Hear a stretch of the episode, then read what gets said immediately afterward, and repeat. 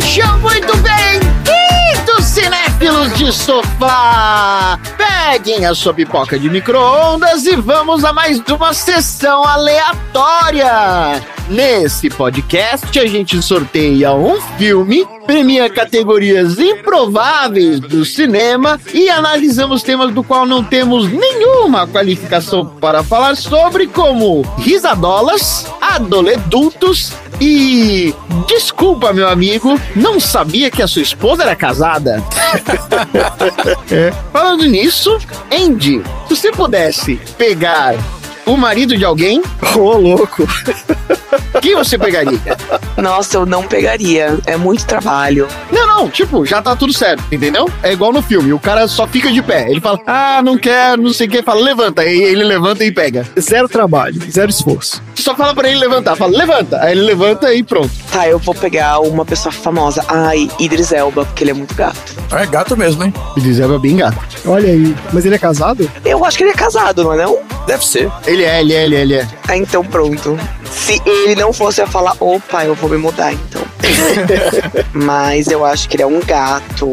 Seria ele. Ele tá de barba branca e tá mais charmoso agora. É verdade, né? É, tá demais. Casado, casou em 2019, antes de Covid. Ou durante, né? A gente nunca sabe. Ah, olha aí. Dudu, qual foi a última vez que você comprou flores e pra quem? Foi ano passado pra Thaís, pra minha esposa. Comprei ano passado. Um vasinho de flores. Oh, Só teria uma resposta certa, né? Óbvio. eu não sei, né? Vai que. É, imagina. André, Diga. o que você faria se você tivesse 6 milhões de dólares? Cara, 6 milhões de dólares é um montante complicado, porque, assim, é muito mais do que eu vou ter na minha vida inteira, mas ao mesmo tempo não é o suficiente pra você nunca mais ter que preocupar com dinheiro, né? Eu acho. E é, pois é. Eu não sei, eu investiria isso daí de algum jeito e tentaria viver disso, de renda. Mas eu não sei se é possível. Talvez seja. Talvez um bom investimento exista, né, para 6 milhões de dólares. Não sei. Se não for muito arriscado, né? Com um bom consultor financeiro pra não fazer besteira. Isso aí. Tom, Diga. qual foi o filme que você mais odiou na sua vida? Tô perguntando qual foi o pior. Tô perguntando o que você mais odiou assistir. E qual seria o resumo da sua opinião de uma linha desse filme? Nossa, André, você vai odiar o que eu vou dizer. Eu não julgo ninguém aqui. Eu sou um mero observador. Porque. Todo mundo julga alguém. Mas foi Blade Runner. Ah, vai se fuder, Tom. Que que é isso? Aí, tá vendo? Você tá maluco, cara? Porra, Tom. Caralho, velho. Me ajuda aí. Mas não é por causa do filme em si, era o seguinte. Ah. Foi Blade Runner, aí eu tava numa semana de trabalhar muito, assim, de trabalhar, sei lá, tipo umas 16, 18 horas por dia. E no final da semana teve a estreia do Blade Runner 2049. Certo. Ah, E aí a gente comprou uma sessão que ia passar, que começava Blade Runner antes, meia-noite, ah puta. e depois era o Blade Runner 2049. Ah, você dormiu no cinema, com certeza. Então, só que o problema é esse: o filme tava muito alto no cinema. Então eu caía no sono e eu acordava com uns tiros secos do nada, assim. Quer dizer, você não conseguiu tirar o, o seu cochilinho que você queria no cinema. E eu acordava com uns sustos do nada, porque a mixagem era muito ruim naquele cinema. Aí vi uns tiros secos que pareciam um tapa no carpete. Então faz um resumo aí de uma linha dessa sua experiência assistindo Blade Runner. Ah, foi muito frustrante, porque era muito barulho e eu só queria mimir. Por sua crítica do filme essa, então é muito barulho, eu só queria mimir. Foi no cinema pra dormir, parabéns. É isso. Tá ótimo. Então é isso. Vamos comer a nossa pipoquinha enquanto nosso amigo come a nossa noiva. Don't you come back. I do not understand you. Don't you come back. Oh, baby, please. Don't you come back no more. Eu não bati nela, não é verdade. É mentira. Eu não bati nela, não bati. Ah, oi, Mar. This is madness. This is Sessão aleatória. what?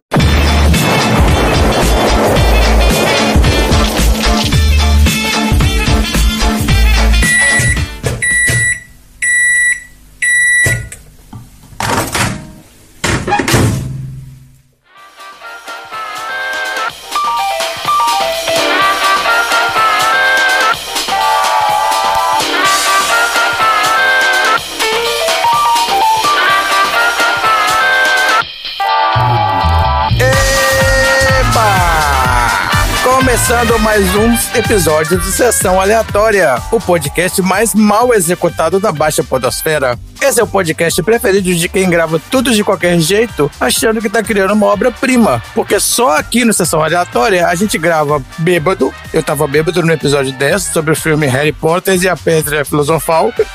Ou o André que gravou afônico no episódio 87, um tira da pesada. E o Tom que assistiu o filme durante a gravação no episódio 89 do filme Minari. Tá tudo aí nos episódios anteriores. E eu estou aqui como host novamente porque eu quis comandar essa bagaça hoje. É isso mesmo. E a Marina se recusou a assistir o filme e aí ela cedeu o lugar dela pro André nos assuntos aleatórios. Casamento é isso. Obviamente, também essa gravação tem a participação da nossa querida aleatória número 21, a Andy. Responsável pelo filme da sessão de hoje. Oi! Mas calma, antes de começar o nosso episódio, vamos aqui dar uma repassada no script mal feito do Sessão Aleatória. O nosso podcast tem duas partes. Na primeira parte a gente fala sobre o filme da semana, que geralmente é sorteado de uma lista, geralmente é sorteado de uma lista. A gente dá nossas opiniões sobre o filme e traz informações sobre a produção do filme. E na segunda parte, a gente fala sobre assuntos aleatórios inspirados no filme. Então é aquele esquema, se você não viu o filme ou viu e não gostou, esse filme de hoje, se você não gostar, você está errado, não tem problema, porque aqui o filme é só um drink maluco que você toma antes da pizza de sabor duvidoso que você pediu, que são nossos assuntos aleatórios. E você ainda pode pular os nossos comentários sobre esse filmaço nos diversos agregadores, porque o nosso podcast é dividido em capítulos. Bom, o filme de hoje é The Room, considerado pela crítica o pior filme já feito na história do universo e considerado pelo público o melhor pior filme da história do universo.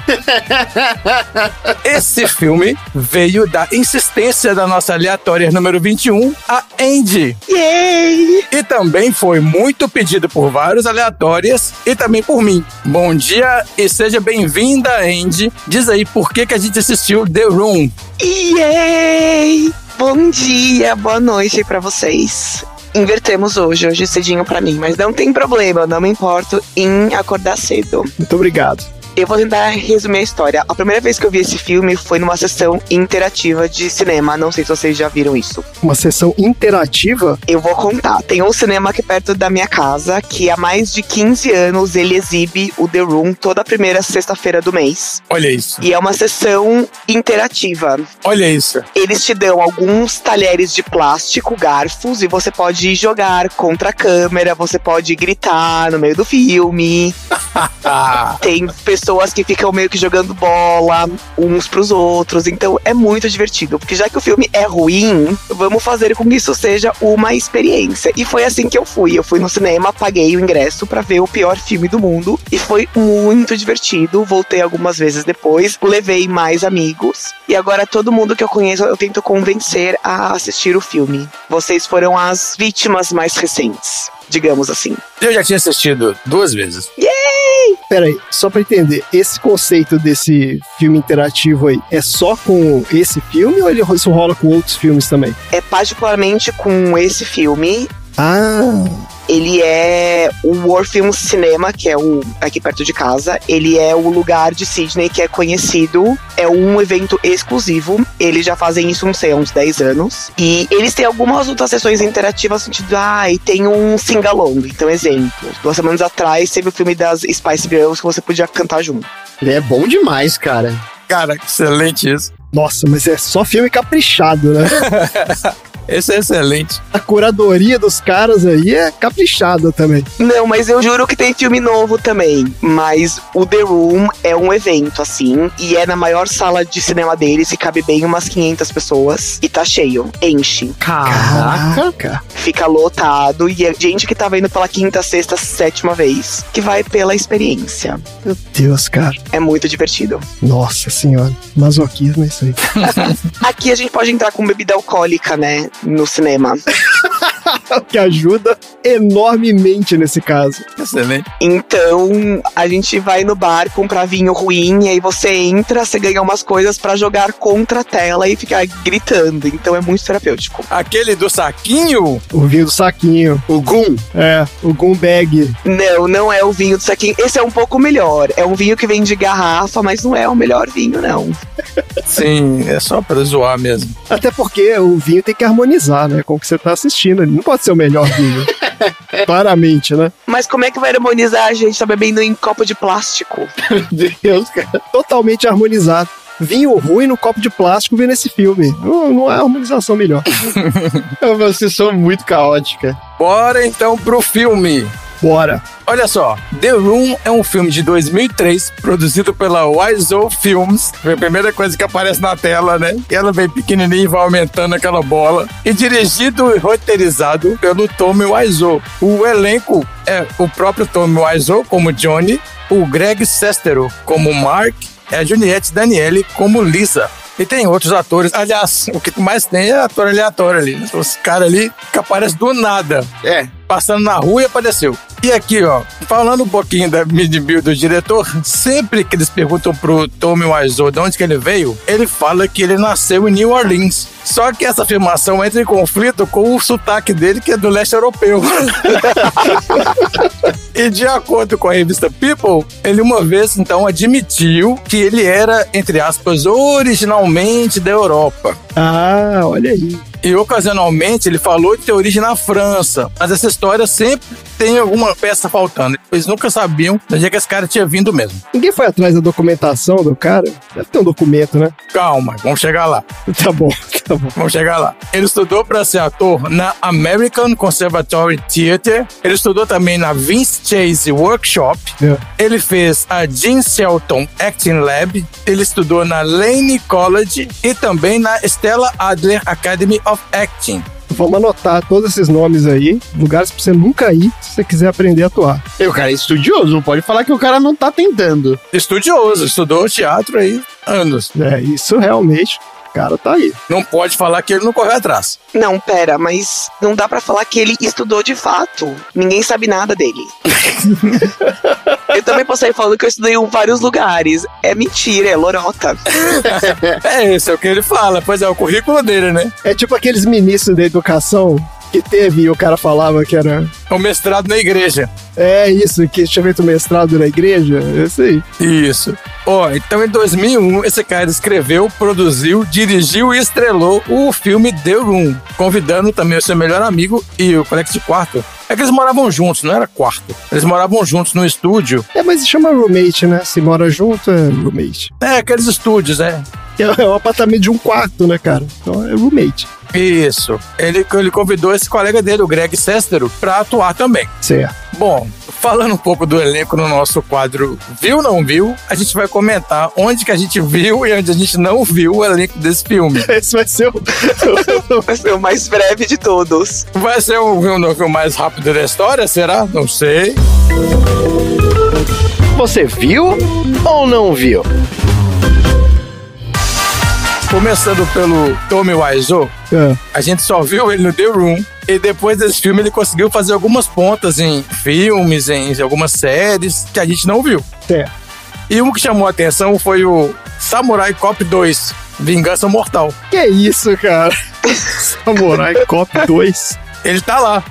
Ó, a sinopse do MDB do Samurai Cop 2, Vingança Mortal, é 25 anos se passaram e o detetive de polícia Frank Washington é forçado a se juntar novamente com seu parceiro Joe Marshall para investigar uma série de assassinatos em um caso com situações que nunca teriam imaginado. Tá bom. Se passaram 25 anos, aí o cara é forçado a se juntar com o parceiro dele.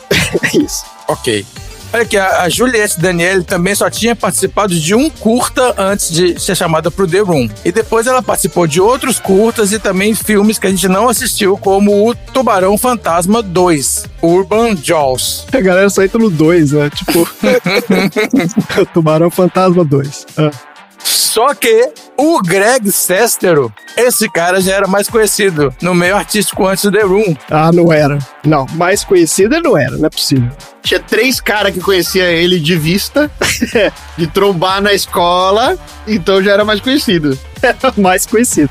O porteiro, Olha só, esse cara já esteve num filme que a gente assistiu aqui no Sessão Aleatória. não é possível. Não é possível. Deixa eu ter um filme aí. O Greg Sestero, Eu não tava na gravação desse filme, hein? gente, não faço a menor ideia. Eu nunca vi esse cara em lugar nenhum. Eu vi ele numa série recentemente, mas num filme. Olha só, na verdade ele não vai aparecer, porque ele tá não acreditado aqui. Ele tava no Gataca, Experiência Genética, Ah, mentira. como cidadão não acreditado.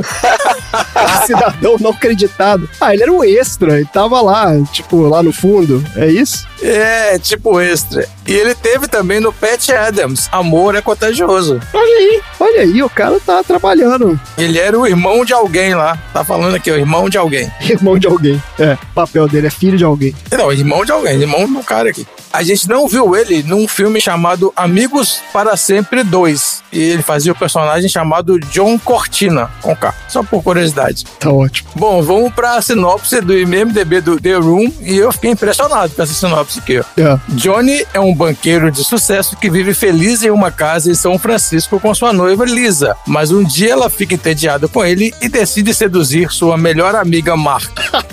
A partir desse momento, nada será o mesmo novamente. Nada será o mesmo novamente. Olha, eu só queria dizer o seguinte: tirando esse problema do IMDB, de que, né, essa tradução automática que eles fazem, que sempre troca o, o gênero das pessoas, essa sinopse é melhor do que o filme. É isso que eu diria. é mais interessante do que o filme. Porque, tudo bem, é meio que isso mesmo, mas não é isso. Que isso? Olha aqui, ó. Eu fiz a sinopse aqui, ó. Você fez a sinopse? Ah, Claro que eu fiz. Pra mim é muito melhor do que tudo aqui. vamos lá. O Johnny, ele é o partido perfeito para qualquer mulher. Bonito, atlético, financeiramente bem sucedido e bom de cama. Ele pensa que tem uma vida perfeita com a sua noiva Lisa e cercado por amigos que o amam. O Johnny é tão bom e caridoso que ele adotou um adulto órfão, alugando o apartamento para ele e pagando seus estudos. E o apartamento que o John vive com a Lisa é aconchegante e receptivo para os amigos, já que a porta nunca é trancada. Mas nem tudo são flores nessa bela vida. Em um belo dia, faltando um mês para o casamento do John e da Lisa, a Lisa decide que não ama mais o Johnny e passa a ter um caso com seu melhor amigo Mark. E os encontros com o Mark vão se tornando mais frequentes e acabarão envolvendo todos em volta do casal, selando o destino de todo mundo. E é isso o filme. É, é isso o filme. Eu vou te falar que essa sinopse é muito melhor do que o filme. tá? Só isso que eu quero dizer. Ai, gente, por favor, Andy, você que escolheu essa maravilha, maravilha, Hum. por favor, dê a sua opinião. Difícil, né? É uma, é uma obra-prima. Quando tudo pode dar errado, é o que acontece, né? É, eu não sabia muito. Quando eu fui assistir pela primeira vez, eu sabia, ai, tá bom, é tido o pior filme do mundo. Aí eu falei, ai, beleza, né? Tipo, tem vários filmes ruins aí, e eu gosto de quase todos eles. e aí eu fiquei muito maravilhada, e aí eu entrei numa fase, tipo, Ele surpreende positivamente, não surpreende? Exato, porque é tão ruim, gente, que não tem como você achar ruim, entendeu? Porque assim, nada faz sentido, as falas são ruins, você não entende por que, que eles ficam jogando bola um pro outro o tempo todo no parque, ou porque ele se veste da mesma forma sempre. Tipo, ele é um banqueiro, mas ele usa uma calça tipo cargo, lembra? Anos 2000, tipo, calças cargo. O figurino desse filme é maravilhoso. O tamanho é sempre maior do que o tamanho que os caras estão usando. Isso é mesmo. Não há um terno cortado corretamente nesse filme. Não há. Era a moda da época, gente. E assim, a continuidade é pior do que eu já vi. Assim, se você viu o filme e você nunca entendeu o que, que é continuidade, você assiste esse filme e você fala, ah, entendi, pela falta de, porque não tem nenhuma, né? Entre cenas, os objetos estão em lugar diferente. Qual que é a importância de ter um continuista, né? Exato. Né? Até na festa tem um momento momento que muda os convidados, e aí do nada tem aquele casal que fica, você não é eu, mas de onde vieram eles, né? Então, ah, eu achei maravilhoso. E como eu me diverti muito assistindo, eu acho que é por isso que eu falo pras outras pessoas, gente, assistam. É ridículo, é ruim, mas você vai dar risada. Porque assim, é tão absurdo, né? Então, e é isso. E aí, pouco tempo depois, saiu o filme com o James Franco recriando, que até concorreu ao Oscar tal, que é o. Eu não sei como traduziram em português, mas aqui é Disaster Artist, né? É artista do desastre, que chama em português. Exatamente, que conta como que ele construiu e que ele quis construir sets e não precisava. Então, é muito fascinante. E o Tommy Wiseau continua igualzinho, né? Se passaram 20 anos, ele tá igualzinho. Não muda. Continua sendo delusional. Eles não sabem qual a idade dele, é por isso. Ninguém sabe. Pode ser um vampiro também, né? Tipo, Mas que ele já era cansado, né? Há 20 anos atrás ele já tinha uma carinha bem cansada já. Ah, continua. Tá bem cansado ainda. Mas é isso, é absurdo. Eu acho que é horrível, mas é ótimo. Então, pode falar então a sua opinião sobre The Room. Cara, é muito bom assistir um filme ruim, cara. É muito bom. Porque você fica com várias coisas na cabeça, assim, tipo, mas qual que era a ideia desses caras quando eles estavam fazendo essa cena? Tinha várias cenas em que eles metiam o chroma key pela metade, assim, mas o que é a história? O que, que se passa na cabeça desses caras, assim? Eles estão fazendo sério essa parada? Será que eles só, pô, beleza, ficou bom essa cena, hein? Vamos gravar a próxima? isso é um questionamento mesmo. Acho que o Dudu vai falar da cifra, porque falou já no começo. Eu falei, cara, 6 milhões com isso? tipo, sério, como vocês gastaram 6 milhões, cara? É isso aí. O que custou 6 milhões nesse filme aí, cara? André, O que mais que você pode dizer, né? Na real é o seguinte, eu me dei mal porque eu assisti na ordem errada, porque eu já tinha visto esse outro filme aí que a Andy comentou, que é o Artista do Desastre, que é um filme excelente, entendeu? É um filmaço.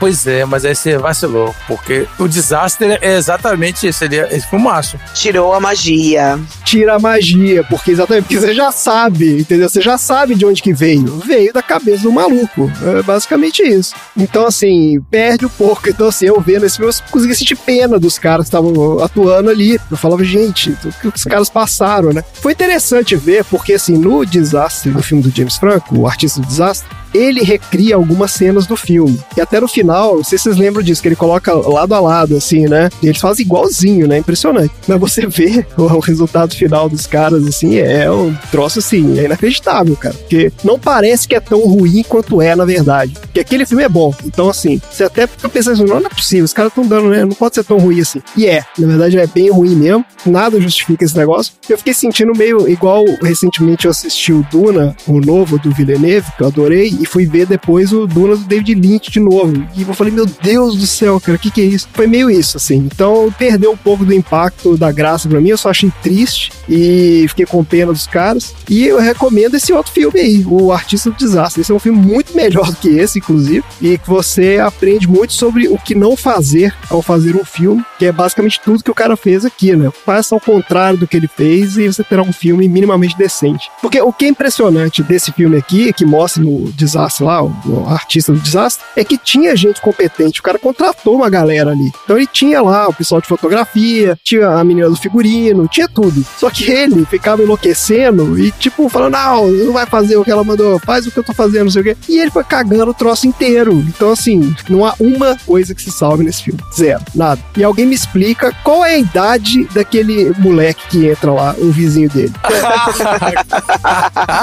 ele é um adolescente fazendo papel de adulto ou ele é um adulto fazendo papel de adolescente? Eu não consegui nem determinar qual dos dois que é. É uma boa questão isso aí. Não dá pra entender, cara. Pior do que a idade dele é a presença dele no filme. Que não faz sentido nenhum também, né? É inacreditável. E logo, tipo assim, nas primeiras cenas ele tá lá. Não, aquela primeira cena não tem explicação, né, cara? Aquilo ali não existe. Não existe. Da guerra de travesseiro, ele pulando na cama. Do nada. E ele manda assim: Eu gosto de ver vocês. Eu gosto de ficar olhando vocês. Nossa, é muito louco. É muito pervertido. Oh. E você fala que vai rolar homenagem aí, né? Terceira, terceira ou quarta vez que eu vejo esse filme, algumas cenas você observa que os atores estão constrangidos, em alguns casos, ou que eles estão zoando mesmo. Porque eles já falam assim, foda-se. Então, eu acho que deve ter chegado um certo momento em que a galera ligou foda-se mesmo e falou: Cara, vamos zoar. Ligou, foda-se. Aquela cena dos dois vizinhos, amigos, sei lá, que entram na casa pra transar, o cara faz sacanagem. Não tem explicação nenhuma. Não, o cara faz aquelas caras lá pra, pra zoar mesmo. O cara tá fazendo um filme de drama aqui, eu vou zoar essa merda. Porra, é essa? Ele até parece um pouco que ele é meio uma paródia daqueles filmes, tipo, aqueles soft porn tosco que passavam de madrugada quando a gente era adolescente. Então, mas não é paródia. Isso aí o cara tirou da experiência dele. Tipo assim, de coisas que ele assiste, que ele acompanha. Fazendo sério, né? Exato. E é exatamente isso. É soft porn, é musiquinha e gemido do nada.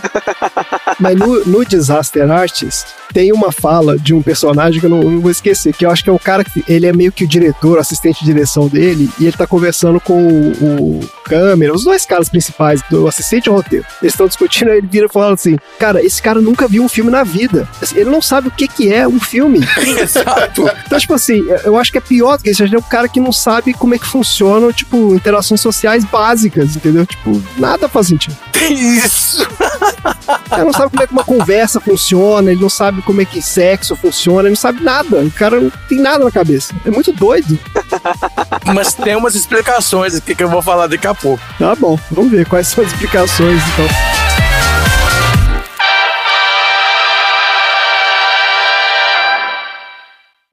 How was work today? Oh, pretty good. We got a new client, and the bank will make a lot of money. What client? I cannot tell you, it's confidential. Oh, come on, why not? No, I can't. Anyway, how is your sex life?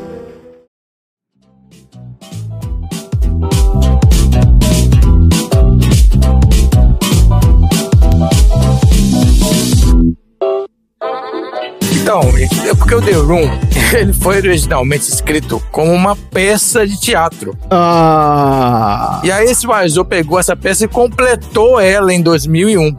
Só que supostamente ele transformou essa peça num livro de 500 páginas. Ele não conseguiu publicar esse livro. Quem diria? Ele ficou frustrado e decidiu adaptar o trabalho dele para o cinema. E aí ele decidiu ser o responsável por toda a produção para manter o controle criativo total sobre o projeto. É o Tarantino, é o Tarantino. Caralho, mas como 500 páginas de uma história dessa, velho? Imagina o livro. Mas era uma peça de teatro provavelmente idiota, que aquelas pessoas entram em cena cumprimentando as outras. Oi, não sei quem, tudo bom? Oi, não sei quem. Lá, lá. é um esquema meio de sitcom, né? É uma coisa meio. Ele faz isso o tempo inteiro, é. Então ele pegou e, e manteve e falou: Ó, sua fala é essa aqui, ó. Oi, mãe, tudo bem? Oi, não sei quem, tudo bom? É, não tem nada cinematográfico, né? Tipo, essas pessoas só entram em lugares, falam coisas e saem dos lugares, né? Tipo assim, ela entra, fala uma coisa e sai. É um troço muito doido, assim. Isso, isso, exato. E aqui, ó, o Yu Aizo sempre manteve em segredo, então, a forma como ele conseguiu financiar o projeto. Só que numa entrevista para Entertainment Weekly, ele falou que ele conseguiu dinheiro importando jaquetas de couro da Coreia. Cara, que loucura, velho. Jaquetas de couro, entre aspas, né? Lavagem de dinheiro agora é, é chamada de jaquetas de couro da Coreia. Isso aí. Isso, jaquetas de couro, exatamente. Itens de origem duvidosa, eu diria. Ele tem uma cara de mutreteiro foda, né? Ele tem uma cara de mutreteiro foda. Como é que aquela galera achou? O cara é tipo assim, refugiado, ele é fugitivo. Fugitivo do leste europeu.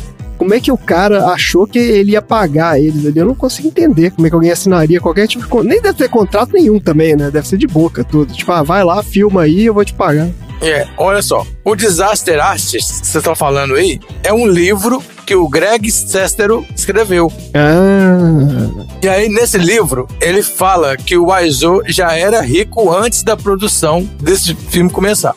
Ele trabalhava como empresário de negócios imobiliários na região de Los Angeles e São Francisco. Hum. Hum. Hum. Hum. Ok. Hum, suspeito. Uhum. Ah.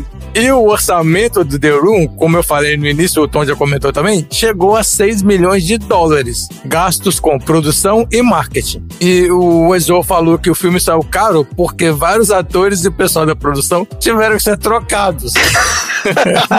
Quantas vezes? Puta que pariu. Os caras queriam fazer um negócio direito e estavam dando dica pra ele e ele ignorava todo mundo. Ficava de saco cheio e mandava o cara embora. É, exatamente. É, exato. Outra coisa é que ele tomou várias decisões ruins durante a execução do projeto e desnecessariamente encareceram. Ele construiu sets para cenas em vez de filmar em locação, comprou equipamentos desnecessários e filmou cenas idênticas múltiplas vezes em sets diferentes.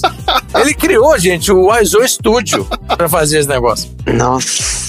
Que loucura, cara. Então, nesse Disaster Arts, tem uma parte muito boa dessa história do equipamento, que o cara pergunta pra ele assim... Primeiro que o cara acha estranho, porque ele fala assim, eu vou comprar o equipamento inteiro. É. Aí o cara da loja olha um pro outro e fala assim, cara, mas ninguém compra equipamento de filmagem. Você aluga, né? Você aluga, usa e devolve. O cara, não, eu vou comprar tudo. Aí esse cara, beleza. Aí o cara fala assim, você quer digital ou película? Aí ele fala assim, os dois.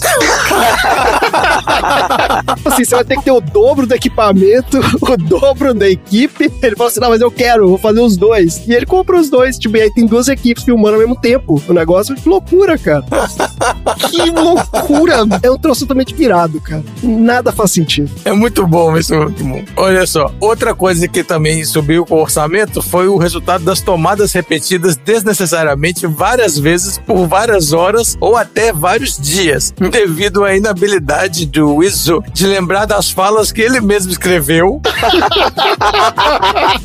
ou de conseguir bons enquadramentos com a câmera. Cara, que loucura. Então o cara era o pior ali, né? Eu vou fazer o meu filme, eu vou atuar, mas ele era o pior de todos ali, achando que tava abafando, né? E aí, ó, tiveram muitos problemas durante as filmagens com os atores e o pessoal de produção reclamando, né? Que muito do material que eles tinham que trabalhar, né? O roteiro e as ideias eram inutilizáveis. A palavra é essa. E também que ele não era muito bom lidando com o trabalho organizacional e não conseguia dirigir os atores, deixando eles desconfortáveis, né? Com as situações cenas. Então, assim, os caras estão lá, estão recebendo e tocaram foda-se. É, com certeza. É, os caras também tem ali um certo grau de profissionalismo, né? O cara fala, o cara tá me pagando, beleza, eu vou fazer aqui o negócio. Mas quando você falou esse lance de trocar a galera, pô, se bobear, trocou, né? Teve que refilmar várias partes também, porque deve ter saído, sei lá, o menino que fazia o, o vizinho maluco, aí teve que trocar, aí filma de novo, é foda. A cena mais bizarra é aquela que ele chega em cima lá daquele terraço imaginário com a garrafinha de alguma coisa e joga ela falando assim: I did not hit her, I did not, I did not. Ah, eu lembro disso. Aí ele fala assim: Hey, hi, Mark. Isso mesmo. Eu lembro dessa cena. I did not did that, I did not, did not. Ah, hey, hey, Mark. É muita loucura. Né? E aí eles começam a conversar um negócio de violência com mulher, que o Mark conta a história de uma menina que foi espancada. Só que aí, depois que ele conta essa história, o, o Isaac dá uma risada. Dá risada. Ele dá uma risada e fala, haha, great story, Mark.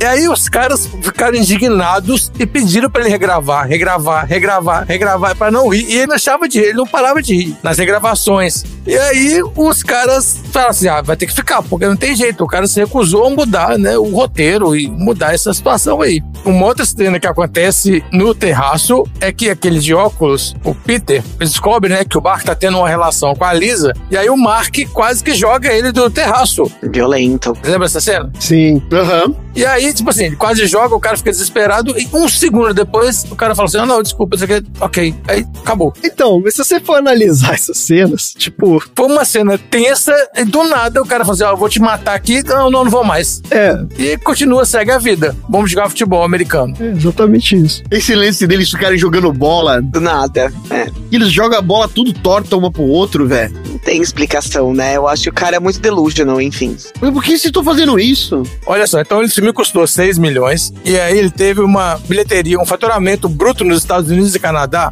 de 549.602 dólares.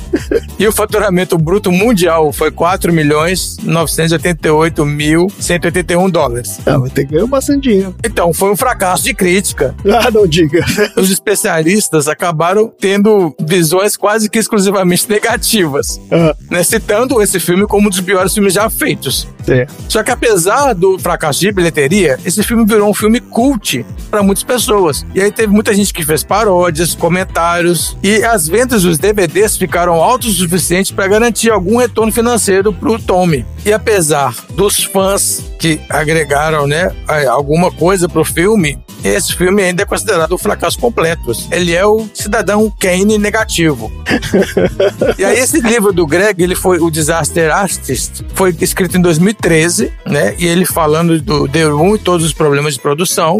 E em 2017 tem o Seth Rogen, né? E o James Franco desenvolveram o filme que é baseado nesse livro. É. Só pra terminar aqui, umas curiosidades sobre o Tommy Wiseau. Muitas vezes, muitas vezes ele bebia Red Bull durante as filmagens. Tá. Dá pra ver claramente que algumas cenas ele tá mesmo. O cara tá desconexo da realidade. Ele é, deve ser assim, na vida real, o tempo todo. Não, pois é, mas em algumas cenas ele tava bêbado. E foi descoberto que ele nasceu em 1955 na Poznânia, que é uma cidade da Polônia. Olha aí. E o nome de batismo dele é Piotr. Piotr é o primeiro nome. Tá. P-I-O-T-R. Piotr. Peter. Peter, né? Peter. Deve falar Peter. É, o Peter. É. É um Pedro. Aí o sobrenome dele é Wi- Wiexorkiewski.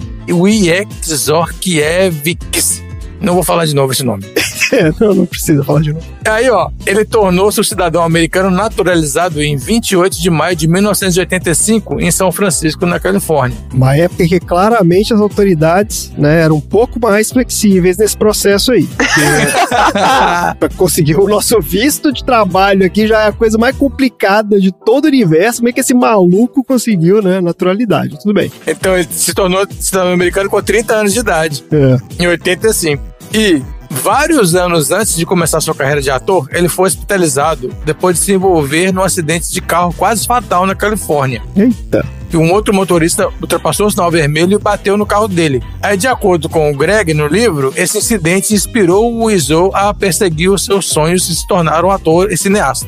É, Então foi o acidente que fez isso. tá bom. E olha só, quando ele e o Greg, eles eram colegas de quarto em 2000, eles foram assistir o filme O Talentoso Replay, de 1999. É com o Matt Damon esse filme. Sim, filme é bom. E, de acordo com o Greg, ele queria assistir o filme com o Tommy Wiseau porque ele queria dar um curso intensivo de etiqueta pro colega de quarto. Porque o cara também devia ser uma loucura morando junto. Só que o Wiseau ficou tão impressionado com o filme que inspirou ele a fazer o The Room. Não, peraí, peraí. Ele levou o cara pra ver o filme porque ele achou que o cara ia aprender como é que. Pra ele ter alguma etiqueta. Pra ele aprender a saber conviver com o colega de quarto. Não sei como. Gente, mas que esse cara é meio maluco também, né? Esse cesteiro aí também. Esse é outro maluco, né? E também, claro, Não é assim que você faz, né? Uma coisa que o Tommy fez também é que ele fez uma campanha para colocar o The Room no Oscar, né, na época. Ah, Não foi bem sucedido. Ele fez uma campanha de marketing e ele manteve um outdoor por anos próximo de um cinema lá, divulgando o filme dele. O fato de que esse cara tinha grana é assim, é inquestionável, né? Ele tinha dinheiro mesmo. Tinha grana. Exatamente. Porque, é, sabe-se lá como. E por que, que ele dividia quarto, então? Sei lá, Então, maluco. Nada, essa história é muito doida. Nada faz sentido. É um maluco do cacete. Ele tem algum problema e ele provavelmente não tinha, né, amigo e tal. E fala assim, não, vem morar comigo aqui e tal. Acho que no filme mostra isso, né? Eu acho que tem uma coisa dessa mesmo. Mostra isso de uma carência dele. É isso aí. Ele acabou sendo possessivo, né, com o Greg também, assim. É, ele tinha ciúme do cara. Quando o cara aparece com uma namorada lá, ele fica puto. É, ele ficou com o ciúme da namorada. O Greg, ele, eu lembro que ele arrumou uma ponta numa série enquanto tava gravando o The Room. E aí o Tommy não deixou ele gravar essa série. Isso é o cara do Breaking Bad, inclusive, que faz esse papel no filme. Isso, é verdade, o cara do Breaking Bad. É, o- ele encontra com o cara do Breaking Bad Isso. e é, e a menina fala que ah, ele é meu colega do Pilates, sei lá, qualquer coisa assim. E aí o cara do Breaking Bad oferece pra ele, fala: Ah, eu tô precisando de um ator que tenha um porte físico parecido com o seu e tal, não sei o quê. Só que tinha uma história do. Como é que era da barba, né? Ele não podia cortar a barba, tem uma confusão qualquer lá. E o, o Izo fala pra ele: Não, você não vai, você não vai, porque se você cortar a barba, se você for, você não vai fazer o filme mais. Então, assim, rola um ciúme mesmo, um troço meio maluco. Pois é, mas aí ele corta a barba, tanto que aparece depois do filme com a barba feita. A câmera dá até um close no queixo dele. Ah, é isso, é isso. É porque pra fazer o tal papel lá, ele tinha que ter barba. E ele tinha combinado com o Izo que ele ia cortar a barba. Essa é a história, é isso aí. É, pois é, exato. Nossa senhora. E atualmente o Tommy Wiseau tá produzindo um filme chamado Big Shark. Tá ótimo. Mais alguma coisa pra acrescentar? Então vamos pro troféu aleatório. Bora. Bora.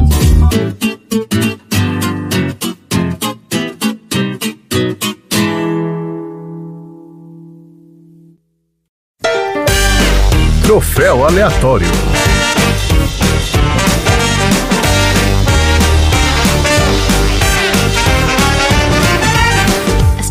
André, você que nunca deve ter feito isso, define pra gente aí o que é o troféu aleatório.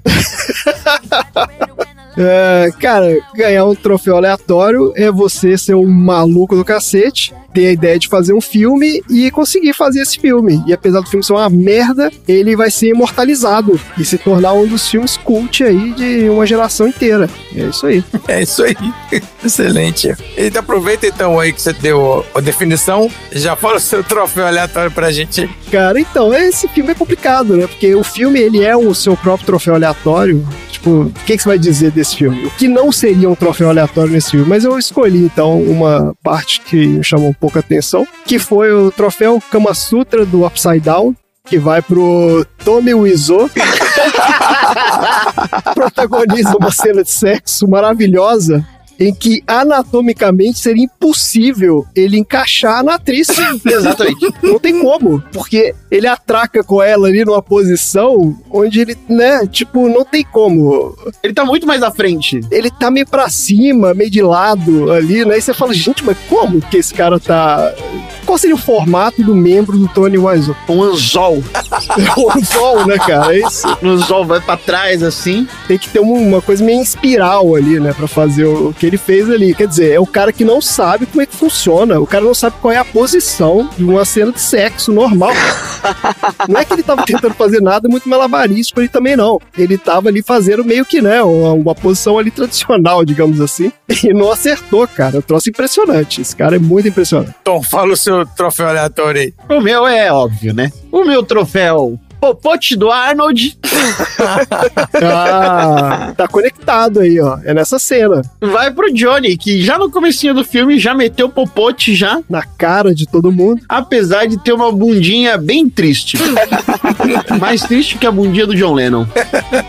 Andy, qual que é o seu troféu aleatório? O meu troféu aleatório vai para uma das poucas, acho que, frases do roteiro que podem ser salvas, né? É quando ele grita pra Lisa: You're tearing me apart, Lisa! que eu acho que é um dos maiores bordões do cinema, né? Tem o Hasta la Vista, Baby, tem o Nobody Puts Baby in a Corner e com certeza o You Tearing Me Apart, Lisa! Esse superou. Tem que entrar para a história como um dos maiores bordões da história do cinema. Foi a grande atuação dele ali no final, né? No ápice, né? Foi o ápice de atuação. Ele gastou tudo que ele tinha e não tinha nessa cena. Foi, foi. E aí ele foi com tudo, meu. A hora que ele fala isso, eu senti falta da Marina assistindo o filme, porque ela ia trocar o Show Me the Money por esse. A Marina não assistiu, André? Não, não assistiu e ela não conseguiria assistir dois minutos desse filme. Vocês não têm noção. Porque além de tudo, porque vocês conhecem a Marina, além de tudo, o filme assim, é um nível de machismo inacreditável, assim, de que, né? Tipo, é um troço assim, absurdo. O cara é um incel, né, cara? Então, assim, ela não conseguiria assistir esse filme. Eu separei milhares de troféus aqui, aleatórios, maravilhosos. Porque eu já tinha assistido esse filme, mas eu não lembrava. É o troféu Baúzinho Safado. No final, quando ele vai pegar a arma, o baú já tava aberto. Ele pega e fecha e finge que abre. Vocês viram isso? É muito bom. Ele pega e com o dedo no meio do baú já, ele fecha em cima do dedo dele e finge que abre pra pegar a arma. É excelente essa cena. Eu tava rolando de rir ali nesse final. Meu Deus do céu, inacreditável. Acho que é nessa cena que, no filme lá também do Disaster Artist, eles fazem essa cena, né? Aí ele dá o tiro Ah, e aí ele continua gritando depois e todo mundo da produção fica assim, cara, você não acha melhor cortar a cena? Ele, não, não vai cortar. É, No, sei lá, né? Tipo, é a atuação, é o plot twist, não sei o que. Ele fica gritando igual maluco e todo mundo assim, "Ih, mas tá morto. é o plot twist do filme dele, ele se matar. Não, mas esse depois que ele se mata, tipo, que isso, cara? O cara é, é muito doido. E antes dessa cena do baúzinho, ele também esfrega o, o vestido vermelho nas partes íntimas, chorando e gritando. oh, meu Deus do céu, cara. É muito bom. Ai, Deus. Wendy, essa história de jogar colher de plástico na tela tem a ver com o fato de que todos os objetos de cenas têm colheres? Vocês já repararam isso? Sim. Que todos os quadros, todos os porta-retratos, aqui tem colheres? Sim! Mas da onde que ele tirou aquilo ali, né? Comprou numa loja de. Não sei, deve ter comprado numa loja de. É, dessas de, sei lá, de utensílio doméstico, né? E os caras botam uma foto genérica lá e não tirou a foto genérica, ficou lá, né? E aí, por isso que tem essa simbologia da, da colher? Exatamente, é por isso. Então a gente recebe, quando a gente entra na sala do cinema, eles dão as colheres de plástico, e aí quando as cenas são as cenas épicas, tipo a do vestido, a cena de sexo, a cena do Highmark, né? Então a galera joga contra a tela. É bem divertido. Meu Deus do céu, cara. Ah, é muito bom. Então, vamos lá, agora os recados. Tem algum recado essa semana? Acho que não, né? Não, eu seria o herdeiro dos recados aqui, né? Que eu tô representando a Marina, mas como ela não me passou nenhum recado, então não temos recados. Posso dar um recado? Então temos um recado agora. Dá o seu recado, Tom. Então, eu gostaria de dar um recado que é, na verdade, uma proposta para vocês. E vamos ver se a gente aprova aqui. E pedir a contribuição dos nossos ouvintes, dos nossos aleatórios, que é criar a sessão horrível. Olha aí quem ficou empolgado. Olha quem ficou empolgado. cara. Eu sou totalmente a favor. Então eu gostaria de convidar todo mundo aqui a fazer uma curadoria especializada dos filmes ruins. Por isso, os aleatórios, a nossa audiência muito grande. Se quiser mandar pra gente uns filmes de baixíssima qualidade, é só encher o filme, a nosso baldinho ali maravilhoso, que a gente escolhe um filme e faz sessão. Que ideia, hein? Você sabe que eu topo muito isso, né? Ah, eu tô ligado que vocês estão nessa vibe aí. Vamos falar mais disso. Ai, gente, muito bom. Olha só, vamos pros nossos assuntos aleatórios então, gente. Bora. How dare you talk to me like that? You should tell me everything. I can't talk right now. Why, Lisa? Why, Lisa? Please talk to me, please. You're part of my life. You are everything. I could not go on without you, Lisa. You're scaring me. You are lying. I never hit you. You are tearing me apart, Lisa.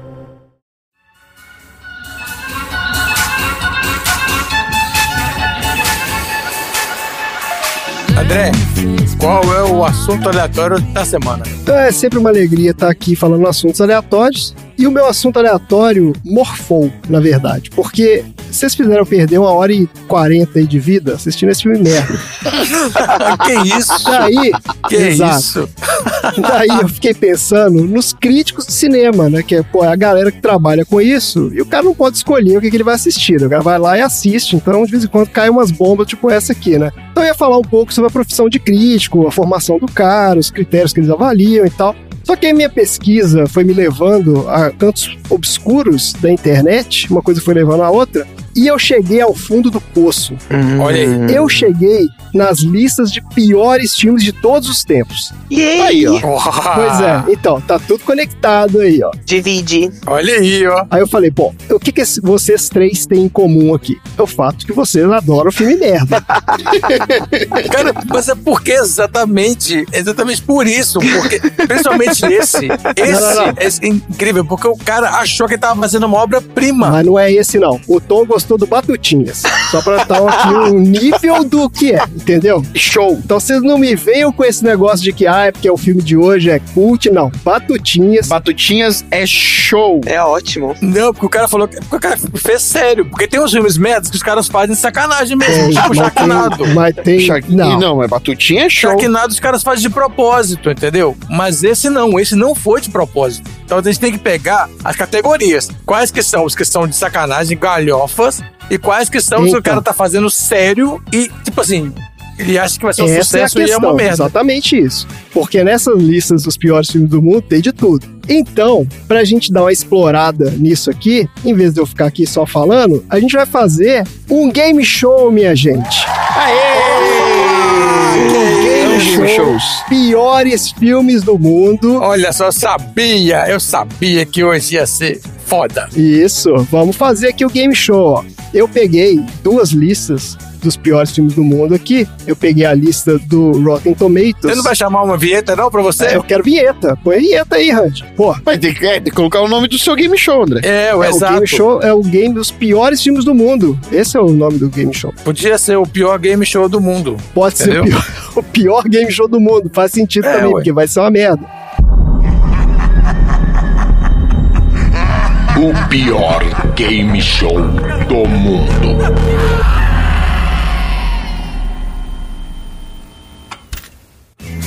Vamos lá então, ó. É o seguinte, eu vou falar aqui qual é a história desse game show. Eu peguei aqui duas listas de piores filmes do mundo. Ó. Tem a lista dos 100 piores filmes de todos os tempos, do Rotten Tomatoes. Essa lista é baseada na opinião dos críticos.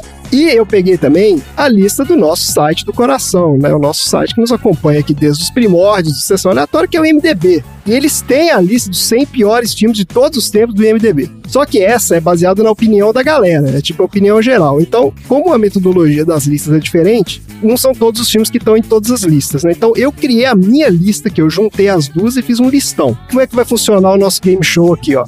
Primeira coisa que assim, é sem consulta, não pode consultar, porque senão fica perde a graça. Eu vou ler a sinopse do IMDB de um filme merda que tá nessas listas aí. Quem tocar a campainha primeiro, responde se você souber qual é o filme. Se acertar, 15 pontos. Mão na orelha, todo mundo, hein? Mão na orelha, mão na, mão na orelha. Tendo. Se errar, eu vou dar uma dica e aí pode tentar de novo, mas aí vai valer 10 pontos. E se ninguém acertar, a gente vai para múltipla escolha, que todo mundo pode opinar e vale 5 pontos. Mas tem um plot twist aqui. Sempre que alguém der um palpite, mesmo que tiver errado, eu vou procurar o filme que vocês falarem no listão de piores filmes. Se o seu filme tiver lá, você ganha dois pontos extras. Olha aí. Certo? Hum, Então é isso. É um Tá game bom. show complicado, regras confusas, talvez injustas, mas nós vamos coroar hoje o rei ou a rainha dos filmes merda. É isso que vai acontecer aqui hoje. Tô muito pronto pra isso. Todo mundo pronto? sim. Prontíssimo. Peraí, então é só eu fazer barulho de campainha, tipo ding-ding? Ah, é, assim que ensinar funciona, pra isso aí. Indy fazer a campainha. Vamos lá, vamos testar a campainha, campainha. todo mundo aqui, ó. Tom, faz, testa a sua campainha aí. Ótimo. Dudu, sua como é que é? Boa. Andy, campainha. Ding-ding-ding. Boa, maravilha. Todo mundo funcionando aí, os equipamentos. Bora então pra a nossa primeira rodada. Ó, sinopse do IMDB do filme Bosta. Um grupo de crianças que falam inteligentemente se encontra no centro de experiência de um magnata da mídia para decifrar o código da conversa do bebê. Os bebês devem Ai, correr caralho. contra o tempo para o bem deles em todos os lugares. Valendo! Caralho, velho. Eu comecei a rir. É que eu não. Putz, eu sei qual o filme, mano, mas eu não sei o nome do filme. É, Dudu, vai lá.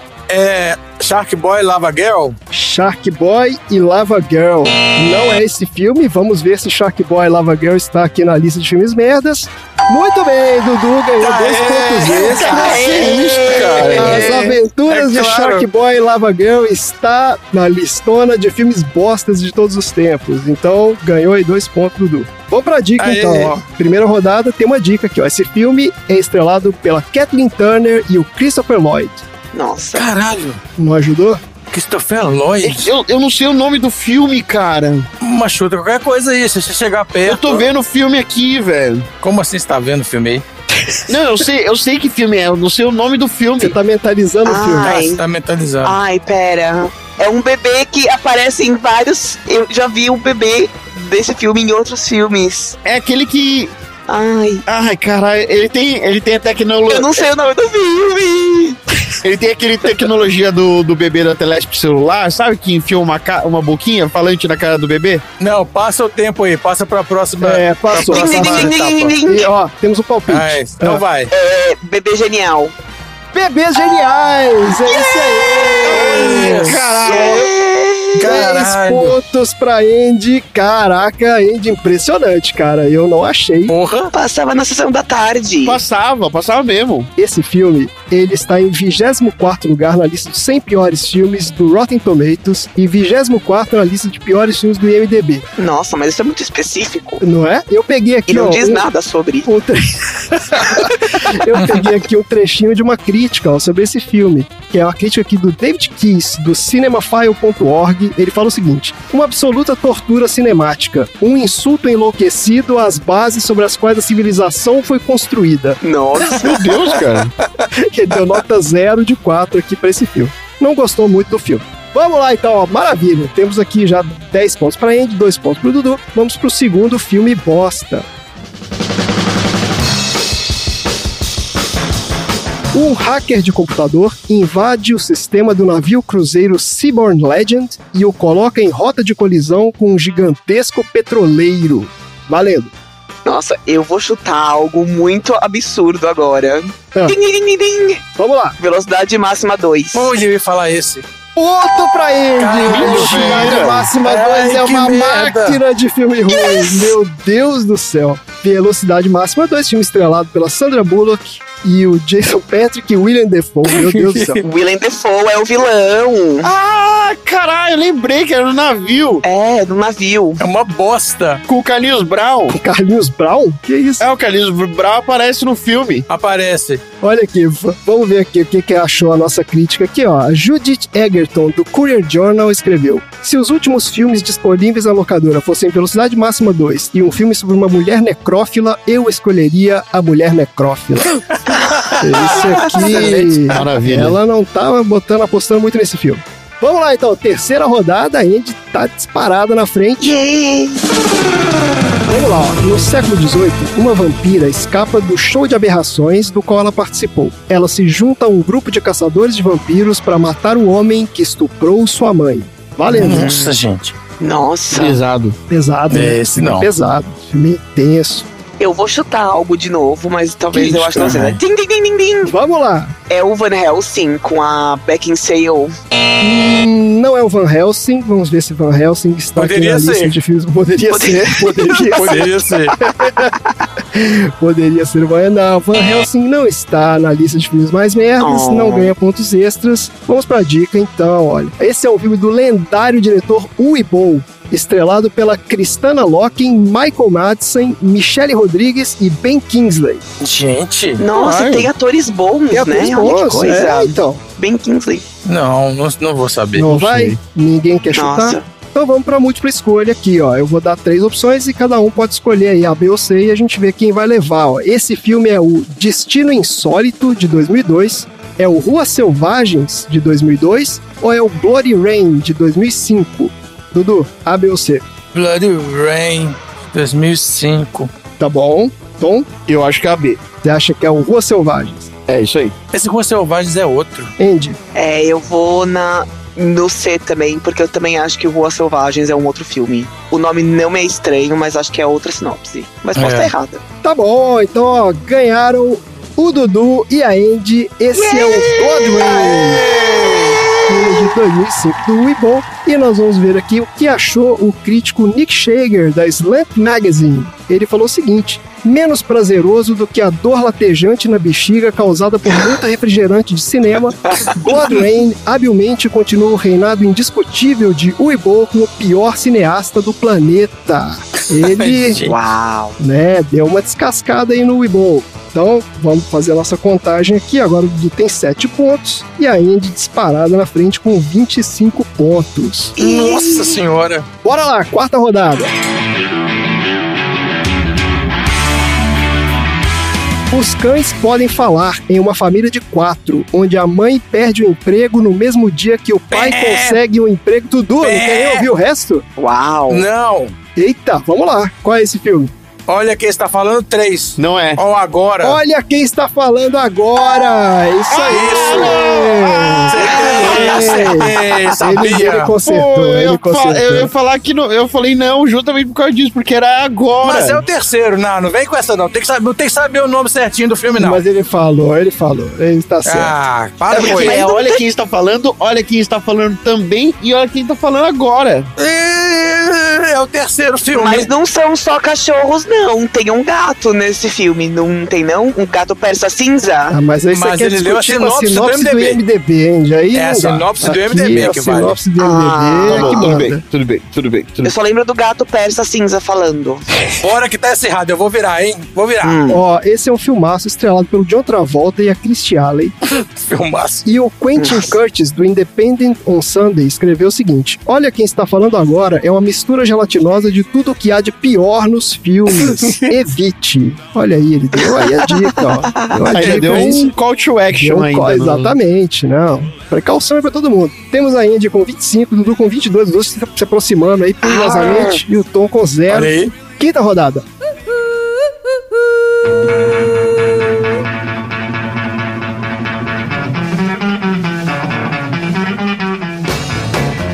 Grupo de guerreiros de artes marciais tem apenas seis dias para salvar a Terra de uma invasão. Valendo. Ai. Quantos? Desculpa? Seis dias. Seis guerreiros. São, ó, um grupo de guerreiros de artes marciais tem apenas seis dias para salvar a Ah, Terra eu- de uma é tão invasão. óbvio agora, eu sei quem é. Eu sei qual é o filme. Dudu, vai lá. Mortal Kombat Annihilation. É, exato. Mortal Kombat Aniquilação. Damn it, eu sabia esse. Nós temos aqui competidores extremamente, olha só, impressionante. Dudu agora passa a liderança com 37 pontos. A Andy tem 25. E vamos ver o que disse aqui, ó, o nosso crítico da ocasião. Quem é o crítico aqui? O Steve Mazer, do Ottawa Citizen. Pegue os piores elementos dos filmes de artes marciais, os piores elementos dos filmes de ficção científica e os cenários e efeitos especiais mais toscos desde Ed Wood. Misture tudo e você terá algo chamado Mortal Kombat Aniquilação. E reclamou aqui dos aspectos técnicos do filme. Gostou da história. Vamos lá então, a gente tá na rodada 5. Vamos para mais uma aqui.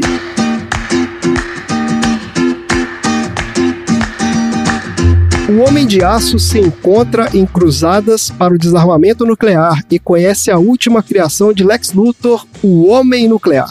Nossa. Ah, Hã?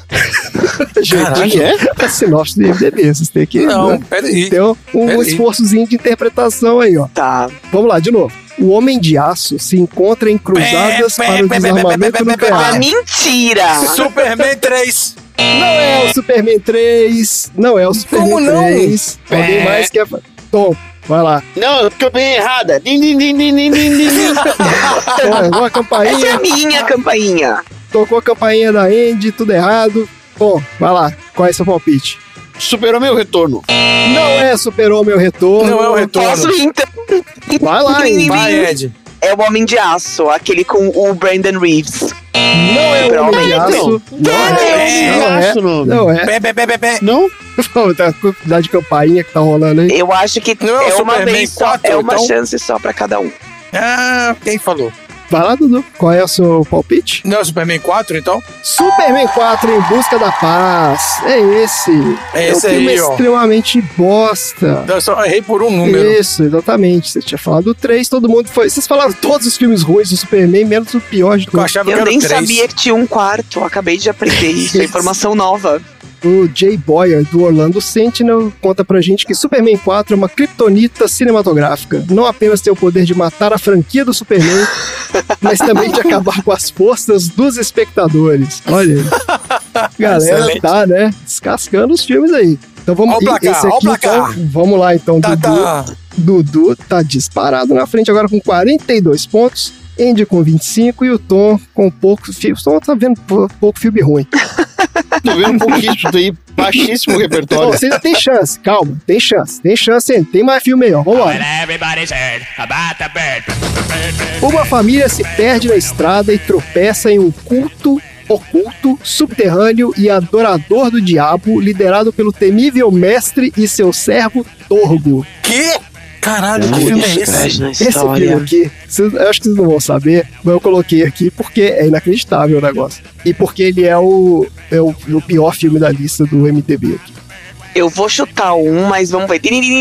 Vamos lá. Legião. Não é Legião. Vamos ver se Legião aqui está na lista de filmes merdas. Não, Legião não está na lista de filmes Deveria merdas. estar. Deveria Legião é uma estar. merda. Certamente estar. deveria. Não está. Vamos lá então. Alguém tem outros palpites aí? tenho a mínima ideia. Eu não tenho a mínima ideia. Ele é meio estilo desse The Room aqui, ó. Ele é um filme de horror produzido, escrito e dirigido por Warren P. Harold. Nunca ouvi falar nisso.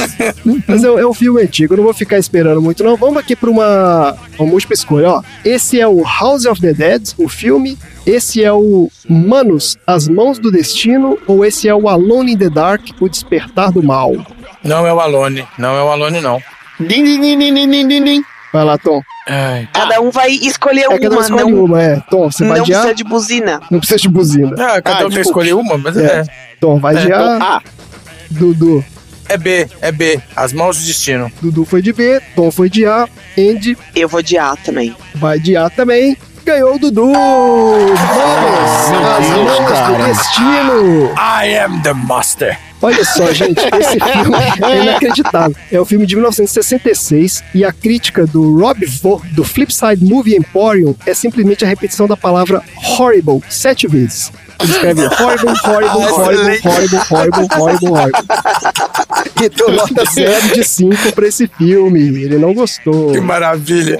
Então, o Dudu levou aqui mais 5 pontos, tá aqui completamente disparado, 47 a 25. Não tem mais como eu, eu ganhar. E agora vocês têm que ganhar a próxima aqui, ó. Tem que ganhar a próxima. Essa aqui ah, tem que ir mão na cabeça, hein, gente? Isso aqui vai ser. Essa aqui todos vocês têm chance. Tá bom. vai pegar fogo. Mão na lá. cabeça.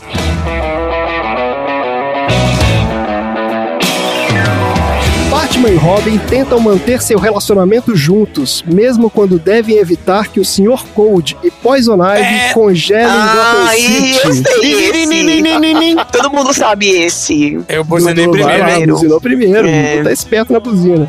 Esse filme chama Batman e Robin. Não. Esse filme não chama Batman e Robin! Não? Como não? Hã? Quem tocou a buzina em segundo aí? Eu tinha tocado depois do. Enquanto o Dudu tava falando, mas eu ia falar Batman. Então vai. Qual é o seu? Se não é Batman e Robin, então eu também não sei não. Ah, então é a Andy que fala. Ah, não, não, não, não, sim, sim. Não, então não. Eu É, sei sim, eu sei sim, eu sei sim. Eu sei sim, eu sei sim. Batman Forever. Damn it. Batman Eternamente! Muito bom! O, o Eternamente não é o segundo, não é o Não terceiro? é, não Nossa. é. E não é. Conseguiram fazer um pior que o Batman e Robin, meu filho. Esse que é o negócio. Pior filme da história do Batman. Mas vocês têm chance de se recuperar agora, ó. Vocês têm chance de se recuperar nessa próxima aqui, que também é um filme conhecido aí, ó. Uma mulher concorda em sair com um homem apenas se ele encontrar um pretendente para sua melhor amiga pouco atraente. Ai, fala de novo. Din, din, din, din, din, Porque tem tanto filme, tem tanto filme igual esse. Tem. Vai lá, Andy. Ah, é com o Fred Prince Jr. Hum, será? Ai, qual é o nome do filme? Ai, qual é o nome do Din, din, din, din, din, din. filme? Para, eu tô pensando ainda. Depois, eu sou depois, eu Segura. sou depois. Vai lá, Ai, vai lá, vai lá. É o Louco por Você, alguma coisa assim? Não é louco por você, mas louco por você está na lista dos filmes mais merda do mundo e a gente ganha dois pontos extras. Yes, Tá Que chegando. absurdo. Vamos lá. O Tom, É o você Tom. tocou a campainha aí também. Você sabe que filme é esse? Ela é demais? Ela é demais. Esse não é o Ela é demais e Ah, Ela é sabe. demais não está na lista de filmes merdas. Não ganhou ponto. Ai, não posso, não posso, você não pode ler de novo sinopse, não? Eu tentar? posso ler de novo, mas agora a gente vai pra rodada então da dica, ó. Vou ler a sinopse de novo. Uma mulher concorda em sair com um homem apenas se ele encontrar um pretendente para sua melhor amiga pouco atraente. Ah, não, nada Esse filme estrela a Paris Hilton, minha gente. Nossa, Ai, não menor tem a mínima ideia. ideia. Nossa. Não tem a mínima Não ideia, tem a caralho. A Casa de ideia? Cera, não, brincadeira.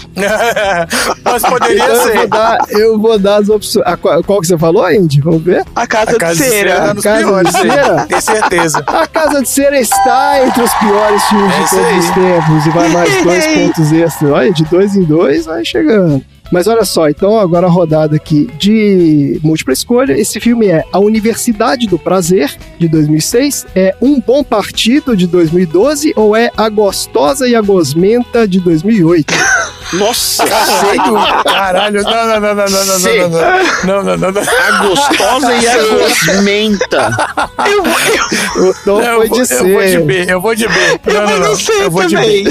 Meu Deus, cara. Eu vou... Dudu foi de B. É possível, não é possível é. Caraca. Foi de C também. Eu vou Esse é o título mais agressivo de um filme que eu já vi. Agressivo. Exato, A né, cara?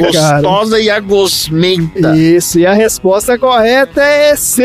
a gostosa e a gosmenta. Deus, cara. Que inacreditável. Ai, gente. Filme estrelando a Paris Hilton. Não, mas peraí, isso aí é gostosa e gosmenta em português, né? mas em inglês é como? É. The Hottie and the Naughty. Nossa, gente. gente. O cara quis colocar gosmenta, né? Tem É, nada a ver. colocou mesmo. O cara quis Tem colocar nada, gosmenta. nojenta mesmo. Ó, o Rob Daniel, do Sky Cinema, ele fala pra gente um pouco desse filme. Ele fala aqui, ó. Um dia alienígenas vão pousar na Terra nos oferecendo respostas pros segredos do universo. Mas por causa de filmes como A Gostosa e A Gosmenta, eles nos considerarão indignos e retornarão aos céus mais uma vez em seus cruzadores espaciais. É isso. Caralho. Vai impedir a humanidade de evoluir esse filme. E agora, gente, essa é a última rodada. Como que tá aí a pontuação? Do placar. Por enquanto, a gente tem o Dudu liderando com 47 pontos. Nós temos a Indy logo atrás com 34. E nós temos o Tom com. Ah, aliás, a gente teve dois pontos extras aqui com 36. E nós temos o Tom com os seus 17 pontos aqui, ainda com chance, porque essa rodada vale 150 pontos. Aí, Tudo pode mudar. com tudo. E é o Caralho. seguinte. Com tudo. Caralho, Muita não, não, não, atenção não. agora, porque esse aqui, esse aqui, na minha opinião, esse foi a minha pior experiência cinematográfica na vida. Vamos lá. Uma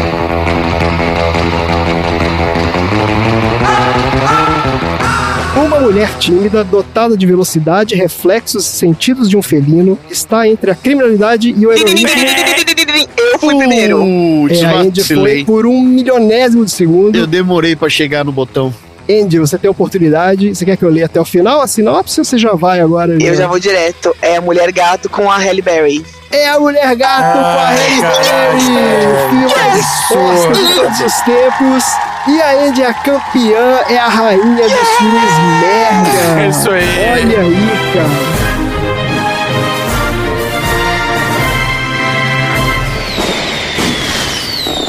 Eu não quero ser rude, mas assim, ganhei. Impressionante, impressionante. Eu não esperava menos da nossa convidada.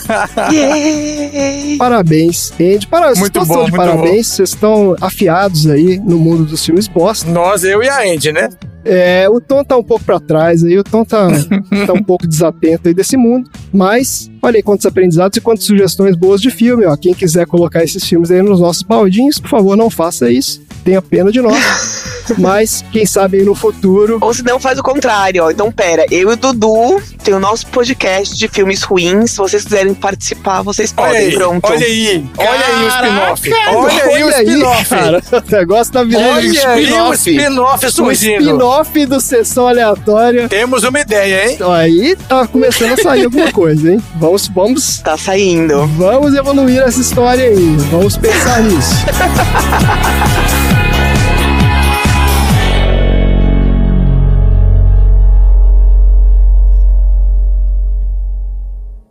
I did not hit her. It's not true. It's bullshit. I did not hit her. I did not. Oh, hi, Mark.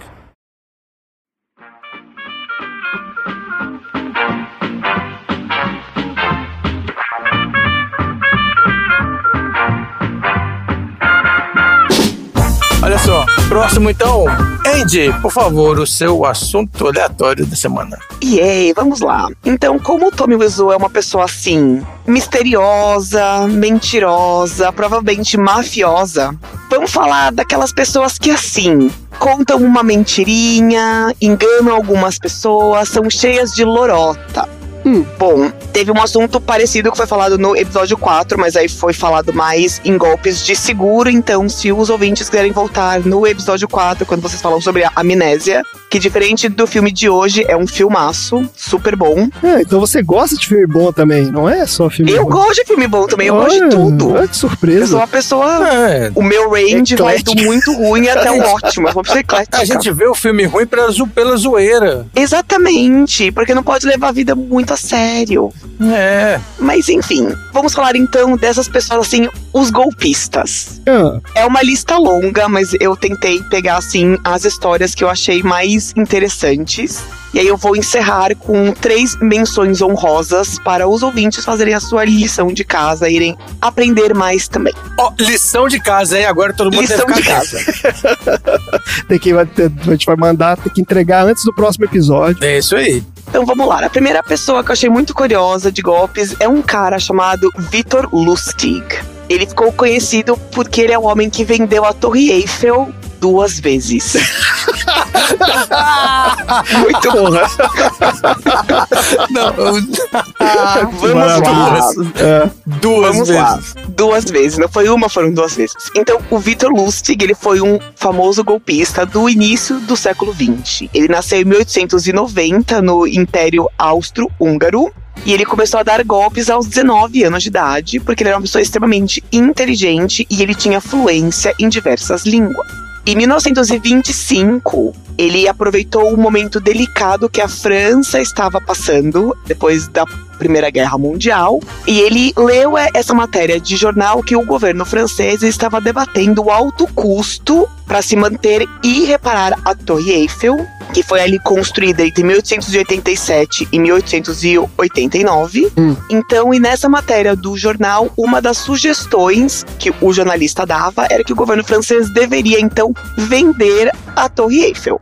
Victor Lustig, sendo inteligente do jeito que era, ele forjou esses papéis do governo francês e ele foi oferecer a Torre Eiffel para quem possivelmente estava interessado. A primeira pessoa para quem ele vendeu, entre aspas, a torre foi um mafioso chamado André Poisson. Quando o mafioso percebeu que ele tinha caído em um golpe, ele ficou tão envergonhado que ele não prestou queixas. Ele deixou passar ele é um porque ele estava com mafioso, muita vergonha. Peraí, Ed, mas não foi. Ele também não prestou queijo porque ele é um mafioso, É. né? Exato. Ele ia ser preso, Exato. foragido. Mas a vergonha falou mais alto, Falou que, mais o que alto. eu achei justo, não é mesmo? Também, também. Mas tem o valor aí que ele vendeu ou não? Não, eu, eu não achei informação de qual que era o valor. Não Tá, falava. não, tudo bem. A pechincha. E aí a segunda vítima foi uma outra pessoa, que também não fala o nome, mas diferente do mafioso, essa pessoa denunciou o vigarista para a polícia, que naquela ocasião não tinha encontrado ele já, porque obviamente, como todo bom golpista, entre o momento que ele aplica o golpe até a entrega, ele estava bem longe já. Nesse caso, Winter Lustig foi parar nos Estados Unidos, onde ele foi finalmente preso em 1935 e ele morreu em 1947, já preso em Alcatraz por pneumonia. Ah, eu achei que você ia falar assim: ele foi preso nos Estados Unidos ao tentar vender a estátua da liberdade, alguma coisa assim. Sem ser esse golpe pelo qual ele ficou muito conhecido, o golpe principal dele era que ele confeccionava máquinas para impressão de dinheiro. Então as pessoas achavam que, que podiam comprar máquina para você imprimir Ah, o dinheiro. mafioso era cliente dele, então, ué. É, o Exatamente. famoso falsificador, né? É assim que chama. Eu tenho essa máquina aqui pra vender, mas aqui tem a Torre Eiffel também, se você tiver interessado. né? Você compra, exato. Mas, obviamente, ele não tinha máquina de confecção para dinheiro nenhuma, né? Ele vendia máquina, só que aí, no tempo de produção, a pessoa claramente percebia que tinha tomado um golpe. E quando tentava denunciá-lo, ele tava bem longe já.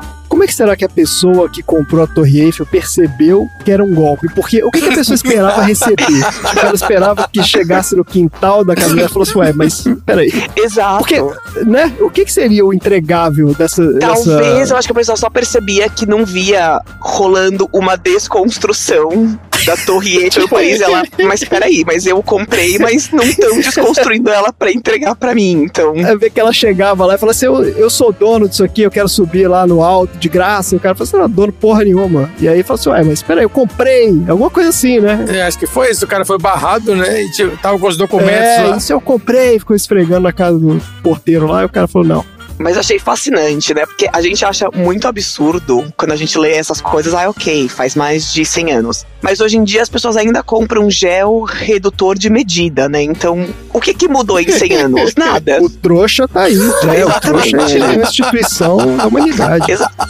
Agora a gente vai falar de um golpista brasileiro. Ah, É dos tempos atuais essas, é do começo Hum. dos anos 2000. Marcelo Nascimento da Rocha. É o filho do dono da Gol. Exatamente! o filho do dono da Gol! Ah, Exatamente. nós falamos desse cara aqui. Já foi tema já. What? Foi. Então, você não me falou isso. Ah, ok. Eu posso passar batido por ele. Rapidinho, pode já que a batido. gente já falou. Então tá. Maior golpista brasileiro, gente. Uhul. 16 identidades. Aproveitou o carnaval em Recife, fingindo ser, ser famoso. Pegou, gastou 100 mil reais que ele não tinha em quatro dias e é isso aí. É isso aí, é isso aí. E aí, o terceiro que eu selecionei aqui também é um cara mais recente. O nome dele é Wolfgang Beltraki. Alguém já ouviu falar nesse nome? Wolfgang Os nomes são excelentes, né? Não. Wolfgang Nome é esse, Beltraki. É. Muito bem. Beltraki era- é um fraudador de obras de arte. Ah, Olha só, ele começou o seu trabalho de fraudagem, fraude. Como que é, como que é a palavra de fraudagem? Eu vou usar fraudagem. fraudagem não, né? Em 1970, quando ele fazia cópias de expressionistas que não ficaram tão conhecidas assim como Monet ou, ou qualquer um dos outros.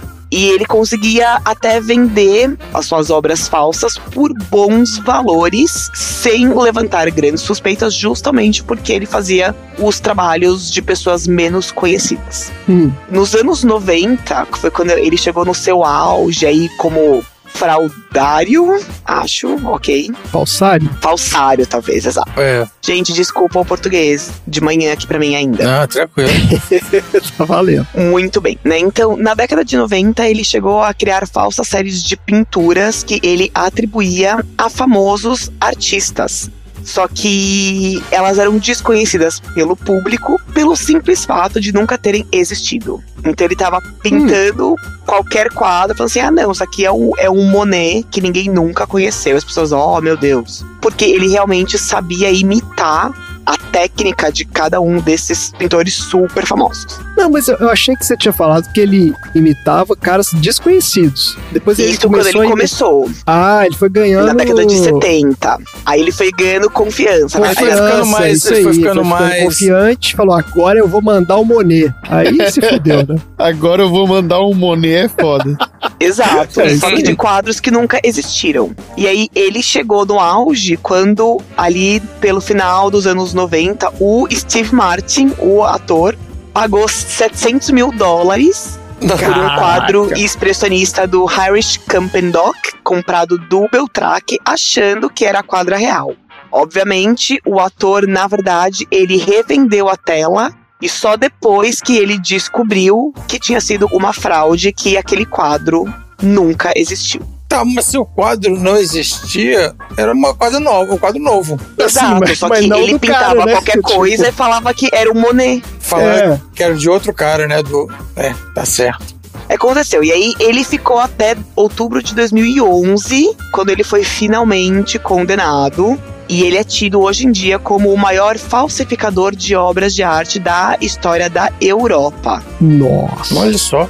Se estimam que o estrago causado por ele tá em cerca de 80 milhões. Aqui o valor tá em reais, mas deve ser alguns 20 a 30 milhões de euros. E inclusive em 2015, quando ele foi solto, então ele, por pior que ele tenha sido, né? Ele ficou três anos preso só.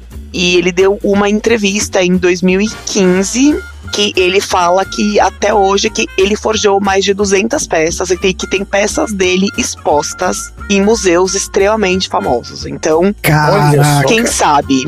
A gente tá indo lá no Louvre achando que a gente tá vendo um quadro muito famoso e não é. Pode ser que é um caso porque ele se recusa a falar pra quem ele vendeu as obras de arte dele.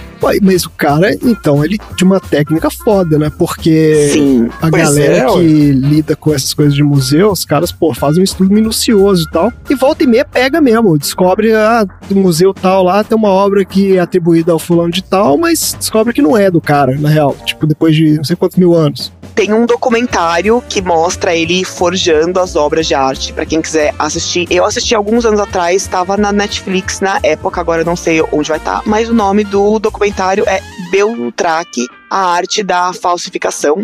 Acho, eu tô fazendo uma adaptação livre aqui, porque em inglês o nome é Beltrack, The Art of Forgery.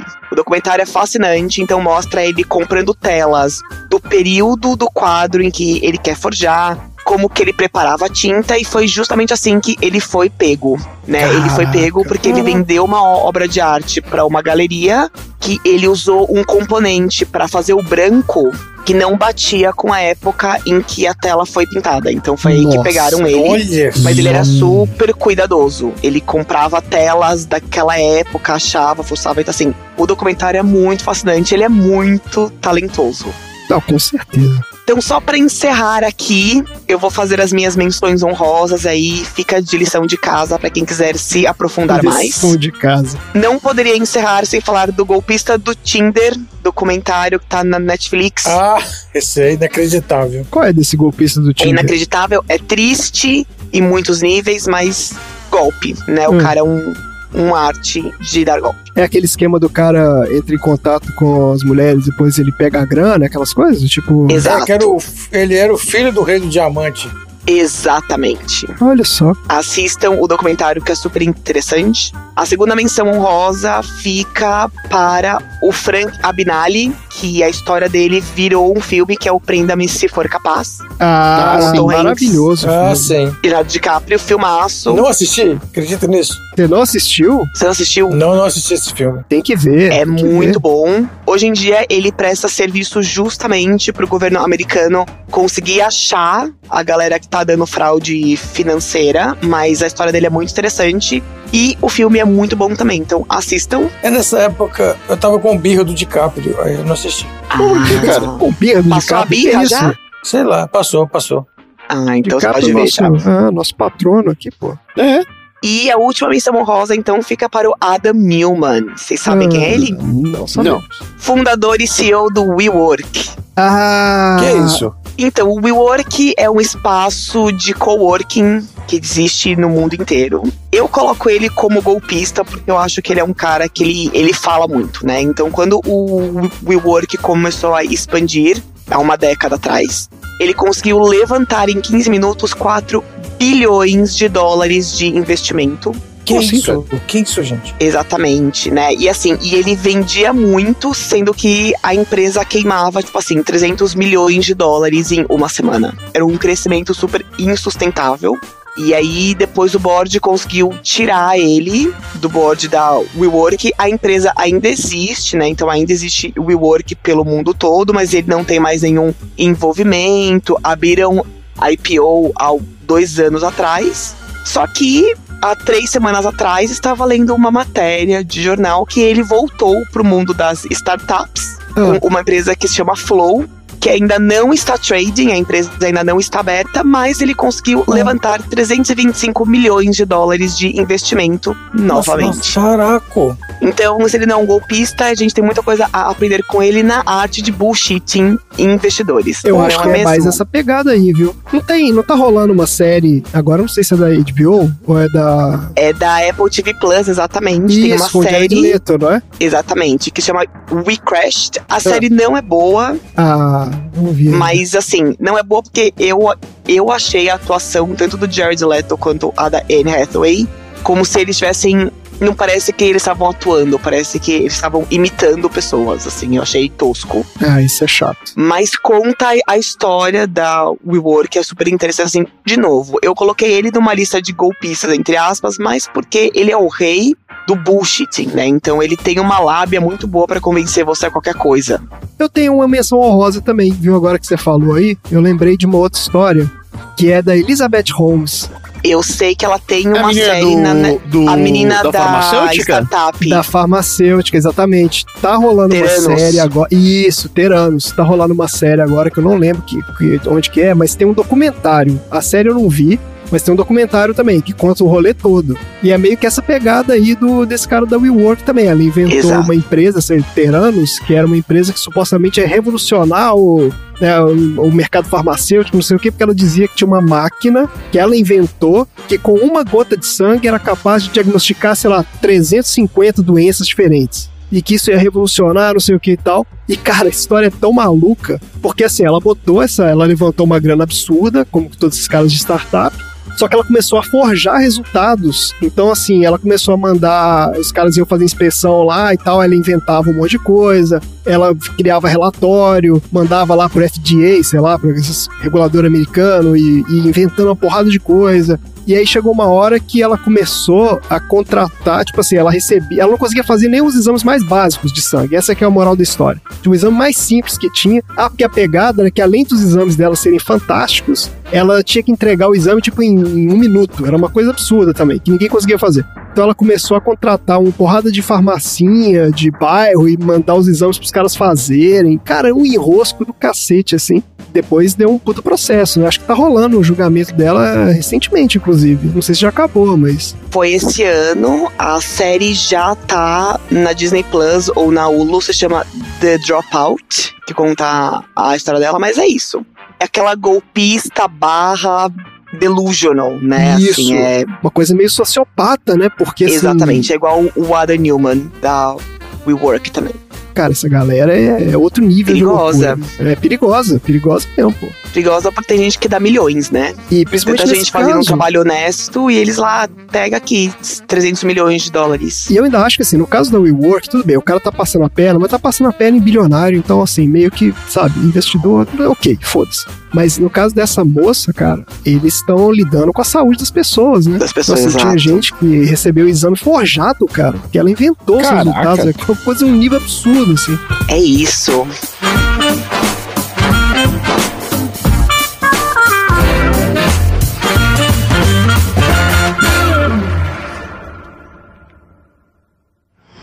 Everything goes wrong at once. Nobody wants to help me, and I'm dying. You're not dying, Mom. I got the results of the test back. I definitely have breast cancer. Look, don't worry about it. Everything will be fine. They're curing lots of people every day. I'm sure I'll be all right.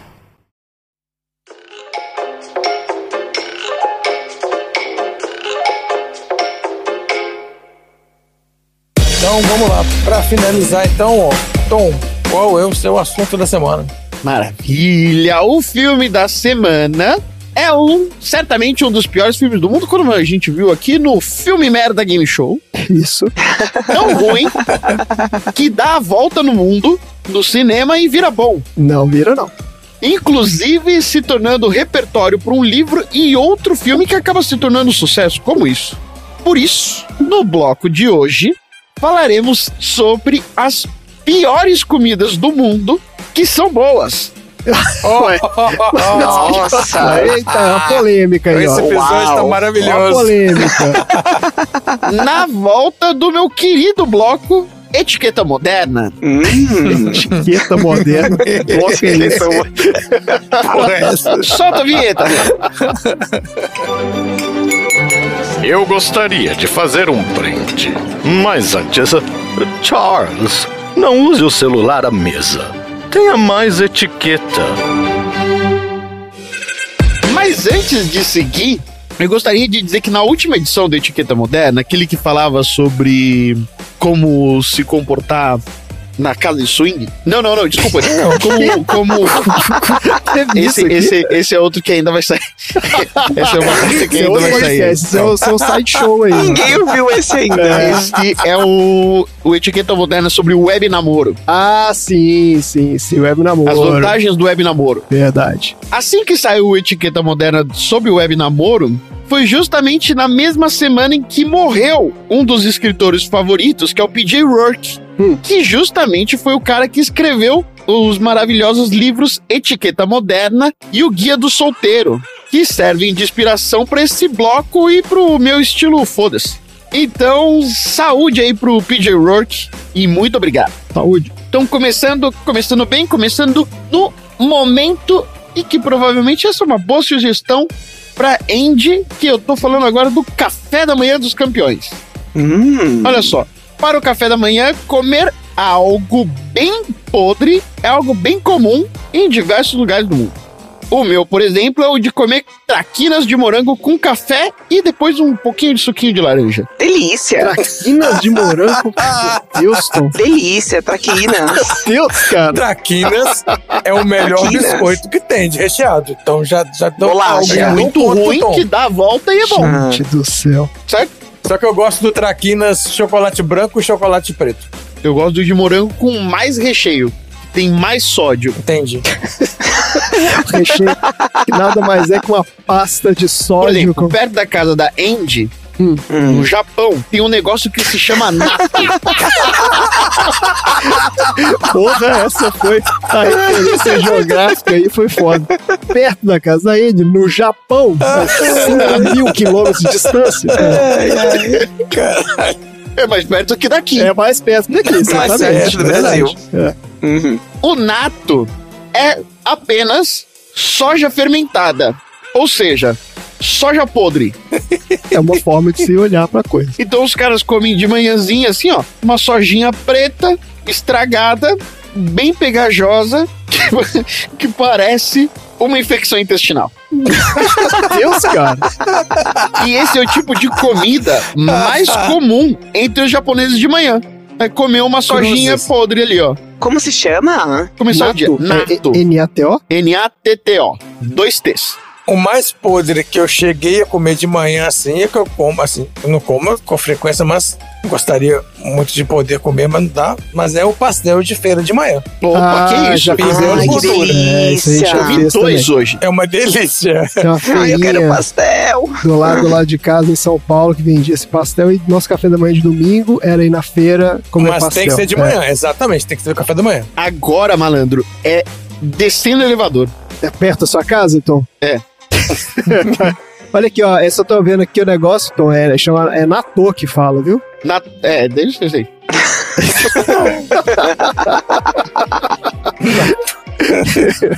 Agora, no meio do caminho, entre o André e a Andy, tem a Islândia. Então, Tem mesmo. Muito caminho. como é de- muito difícil, a comida é bem escassa na Islândia, a culinária teve que diversificar. Para isso, os islandeses começaram a comer carne de tubarão. Tá. Só que tem um problema. A carne de tubarão é altamente letal, porque tem muita ureia.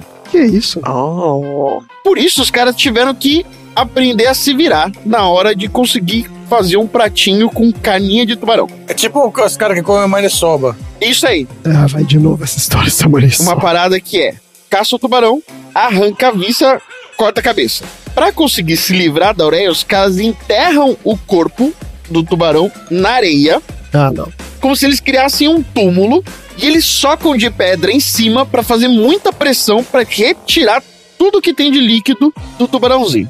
Aí, Ah, pra areia absor- absorver, entendi. exatamente, ele faz uma pressãozona, faz um, uma Uhum. amassada Gente, mas- foda no, no- na carninha do Tem tubarão. jeito mais fácil fazer isso, não? Aí a carne é deixada até apodrecer.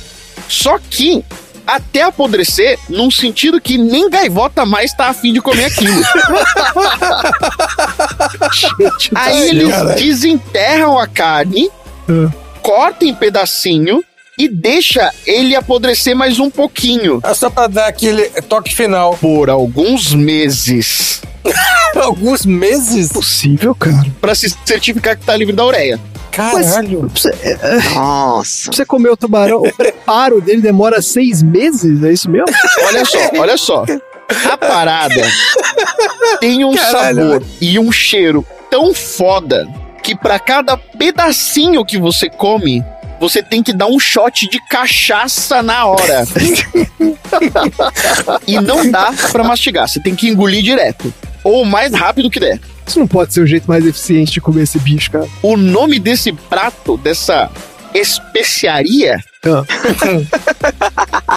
se chama Hakari. Hakari. Agora, eu vou falar. Lá no episódio 16, o Dudu falou sobre as coisas mais fedidas do mundo. Sim. Só que o que o Dudu não imaginava é que cientistas japoneses faziam um ranking de comidas fedidas. Um ranking. E o que eu vou falar agora é do vencedor, Ou seja, é a comida mais fedida que os caras do Japão acharam.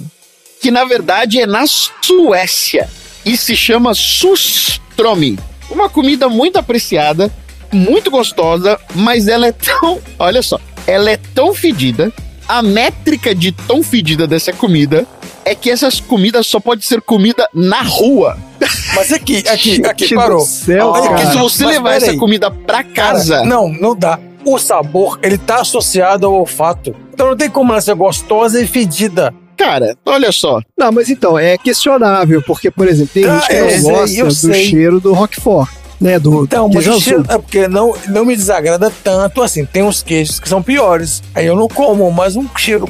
Cheiro. É, esse aqui parece falar. ser absurdo. Eu botei aqui, ó, sustrome. Olha só. Ah, no então YouTube fala aí, fala aí. apareceu um vídeo aqui, ó. Provando la comida mais asquerosa del mundo. Ai, acabei de ver isso também. Putz, põe lá, na, põe lá no negócio dos aleatórios lá que eu sempre esqueço. Parece sardinha, né? Enlatada. É, vem uma lata asquerosa. Ó, calma, calma. Vai. É é- Pera são é informações o muito? Vou boas. procurar aqui também. Sustromem. Aí é assim. Eles falam, eles recomendam que seja uma comida de rua. Se você levar pra casa, o cheiro da comida na sua casa pode empestear a sua casa por semanas. Meu Deus, cara. Aí, do que se trata? Você pega o arenquezinho e você salga e mantém ele na água por muito tempo, fermentando esse arenque em lata fechada e deixando lá a decomposição rolar solta. Aí, durante a fermentação, algumas bactérias acabam produzindo um negócio chamado sulfeto de hidrogênio, ácido cético, propiônico e butírico, de uma maneira em que as latas que armazenam o arenque chegam a inchar. Nossa, cara. Então é tipo igual comida estragada. tipo, nossa. De vez em quando tem lata que explode do nada. Meu Deus do céu. O negócio tá é lá no mercado e pau! Explode Explode aquela- a lata de sardinha. Cara, é Os caras não estão conseguindo abrir a lata, eles não extremamente- conseguindo abrir por causa É, do é cheiro. uma coisa extremamente asquerosa, cara.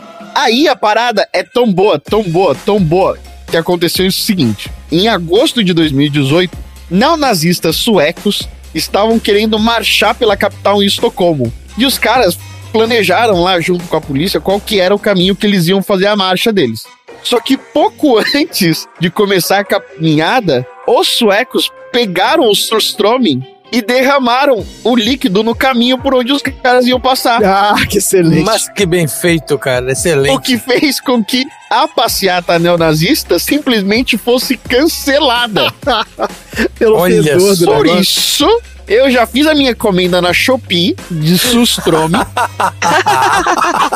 pra quando a família Bolsonaro descer a rampa do Planalto, Sim. eu jogar, fazer um círculo assim, ó, ao redor deles.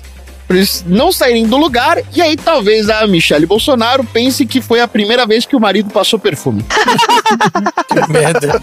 Deus do céu. Por último, vamos por último, e Ah, essa não é ganhou ainda? Essa não é? Não, a- não, não, não, não. Nossa. Esse é muito bom, eu vou precisar da, da, da ajuda do, do Randy, porque esse é um prato, esse é um tipo de queijo, na verdade, conhecido como queijo chorão, que eu apelidei de Chicken Bro, Chicken Play. Chicken Play.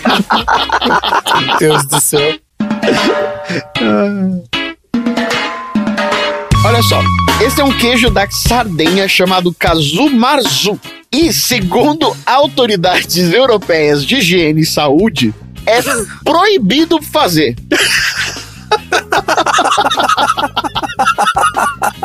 Meu Deus do céu. O lance é que rolou um efeito Streisand. Claro, né? Então, assim que o governo proibiu, a galera foi atrás de querer fazer pra saber se o negócio é bom ou não. Claro. O que que acontece? Como é produzido esse queijo e como é que você come esse queijo? Ah, eu vi Ó o fotos e agora eu queria Ó o não ter visto. Ah, Melhor não ver? Eu não vou olhar. Você pega um queijo pecorino e você deixa ele num lugar seco para que você comece a fazer o processo de fermentação e apodrecimento. Aí, as moscas começam a se atrair e depositar ovo no queijo. não. Ah, não. Ah, não. não. Aí, esse ovo começa a produzir larva, Aham. conhecida como verme do queijo. E aí, o processo de digestão dessa larva faz com que existam, tipo, umas gotinhas de lágrima no queijo. Como se fosse um choro mesmo. Ai, Quando chega nesse nível em que Nossa. a digestão das larvas começa a fazer essa lágrima, o queijo chora. Ai, Significa que ele tá no ponto Kazumarzu de se comer. Aí, o André agora tá pronto pra eu falar de verbos intestinais. Só que ó. não é, não é tranquilo, não, é não, tranquilo. Não, não, não, não. E assim, não tentem imaginar isso que eu vou contar pra vocês. As larvas da mosca se assustam quando você chega com uma faquinha pra tentar cortar. E elas pulam do queijo. Ah, não, não, não, não. Então, Que pariu, cara. Porque assim, eles pulam longe. Eles pulam longe. Eles pulam uns 15 centímetros de altura. Em você? Então, se você quiser Que comer o queijo, você precisa cortar com uma faca e cobrir o rosto pra ele não pular na sua cara. Ah, não, cara. Isso não faz o menor sentido, Não, cara. pelo amor. Isso não faz o menor sentido. Só que o problema é, tem gente que gosta Não, não tem ninguém que gosta. da larva. Não, não, não. Aí a galera vai lá e simplesmente corta o pedacinho com um saquinho, e aí esse saquinho funciona como uma rede pra larva. Porque aí o cara come a larva também? É isso aí. Come- Ah, não, tem aí gente que come a larva aí- também. Eles não, comem a aí- larva. É isso aí. Mas não é perigoso? Não, vai Ah, estar com cara. gosto de queijo, gente. A larva come queijo, ela tem gosto de queijo, com certeza. É a larva do queijo que chama. Oh. É a única reação possível é essa, cara. Eu não sei se eu falei aqui ou no PTG, que eu já comi aqueles cupinzinhos de, de eucalipto. Os branquinhos, eles têm gosto de eucalipto. Mas pra que você vai comer isso? Por que não comer o próprio eucalipto? Porque Pronto. você sente o gostinho de tipo pasta de dente. Curioso, Não né? existe isso, gente. É o cheiro de colgate. Você tem o bicho que come a coisa. Pra que, que você vai comer o bicho e não comer a coisa? Entendeu? Você quer o gosto da coisa, come a coisa. Não come o bicho que come a Porque coisa. ninguém come eucalipto, não. É. Você come só o bichinho com gostinho de pasta de dente ali. É isso. Meu teminha foi bem rapidinho, bem sucinto, só pra falar sobre coisas tão boas que dão a volta e viram ruins. Contrário, coisas tão ruins que dão a volta e viram boas. Eu duvido muito que isso fique bom, cara. Deixe ficar, deixe estar como está. Gente, que episódio maravilhoso. Vou agradecer todos os assuntos de vocês. E aí, o que, que nós aprendemos? Nossa, aprendemos que tem comida muito nojenta nesse mundo. Preferia não ter aprendido. Um filme que eu não assisti ainda, que é o filme da Mulher Gato. Possivelmente alguém vai indicar no spin-off do Sessão Você não Aleatória. assistiu Mulher Gato? Parabéns, cara. Parabéns. Que é o pior filme do, do mundo. E eu aprendi que existe um artista genial que tá aí sendo injustiçado, porque as pessoas não entendem a arte dele, que é o falsificador lá, o nosso amigo Beltrac. Esse é o cara. Exatamente. Esse É o cara. É um cara talentoso. Tá usando seu talento pro mal, mas é um cara talentoso. É, talentoso, não deixa de ser Eu talentoso. aprendi que o, o filme do Batman é Batman Forever, né? O, o quarto filme. É, é. Todo é o Batman Milos esse. Ah, a gente tem que terminar. E chega por hoje. Fala tchau, minha gente.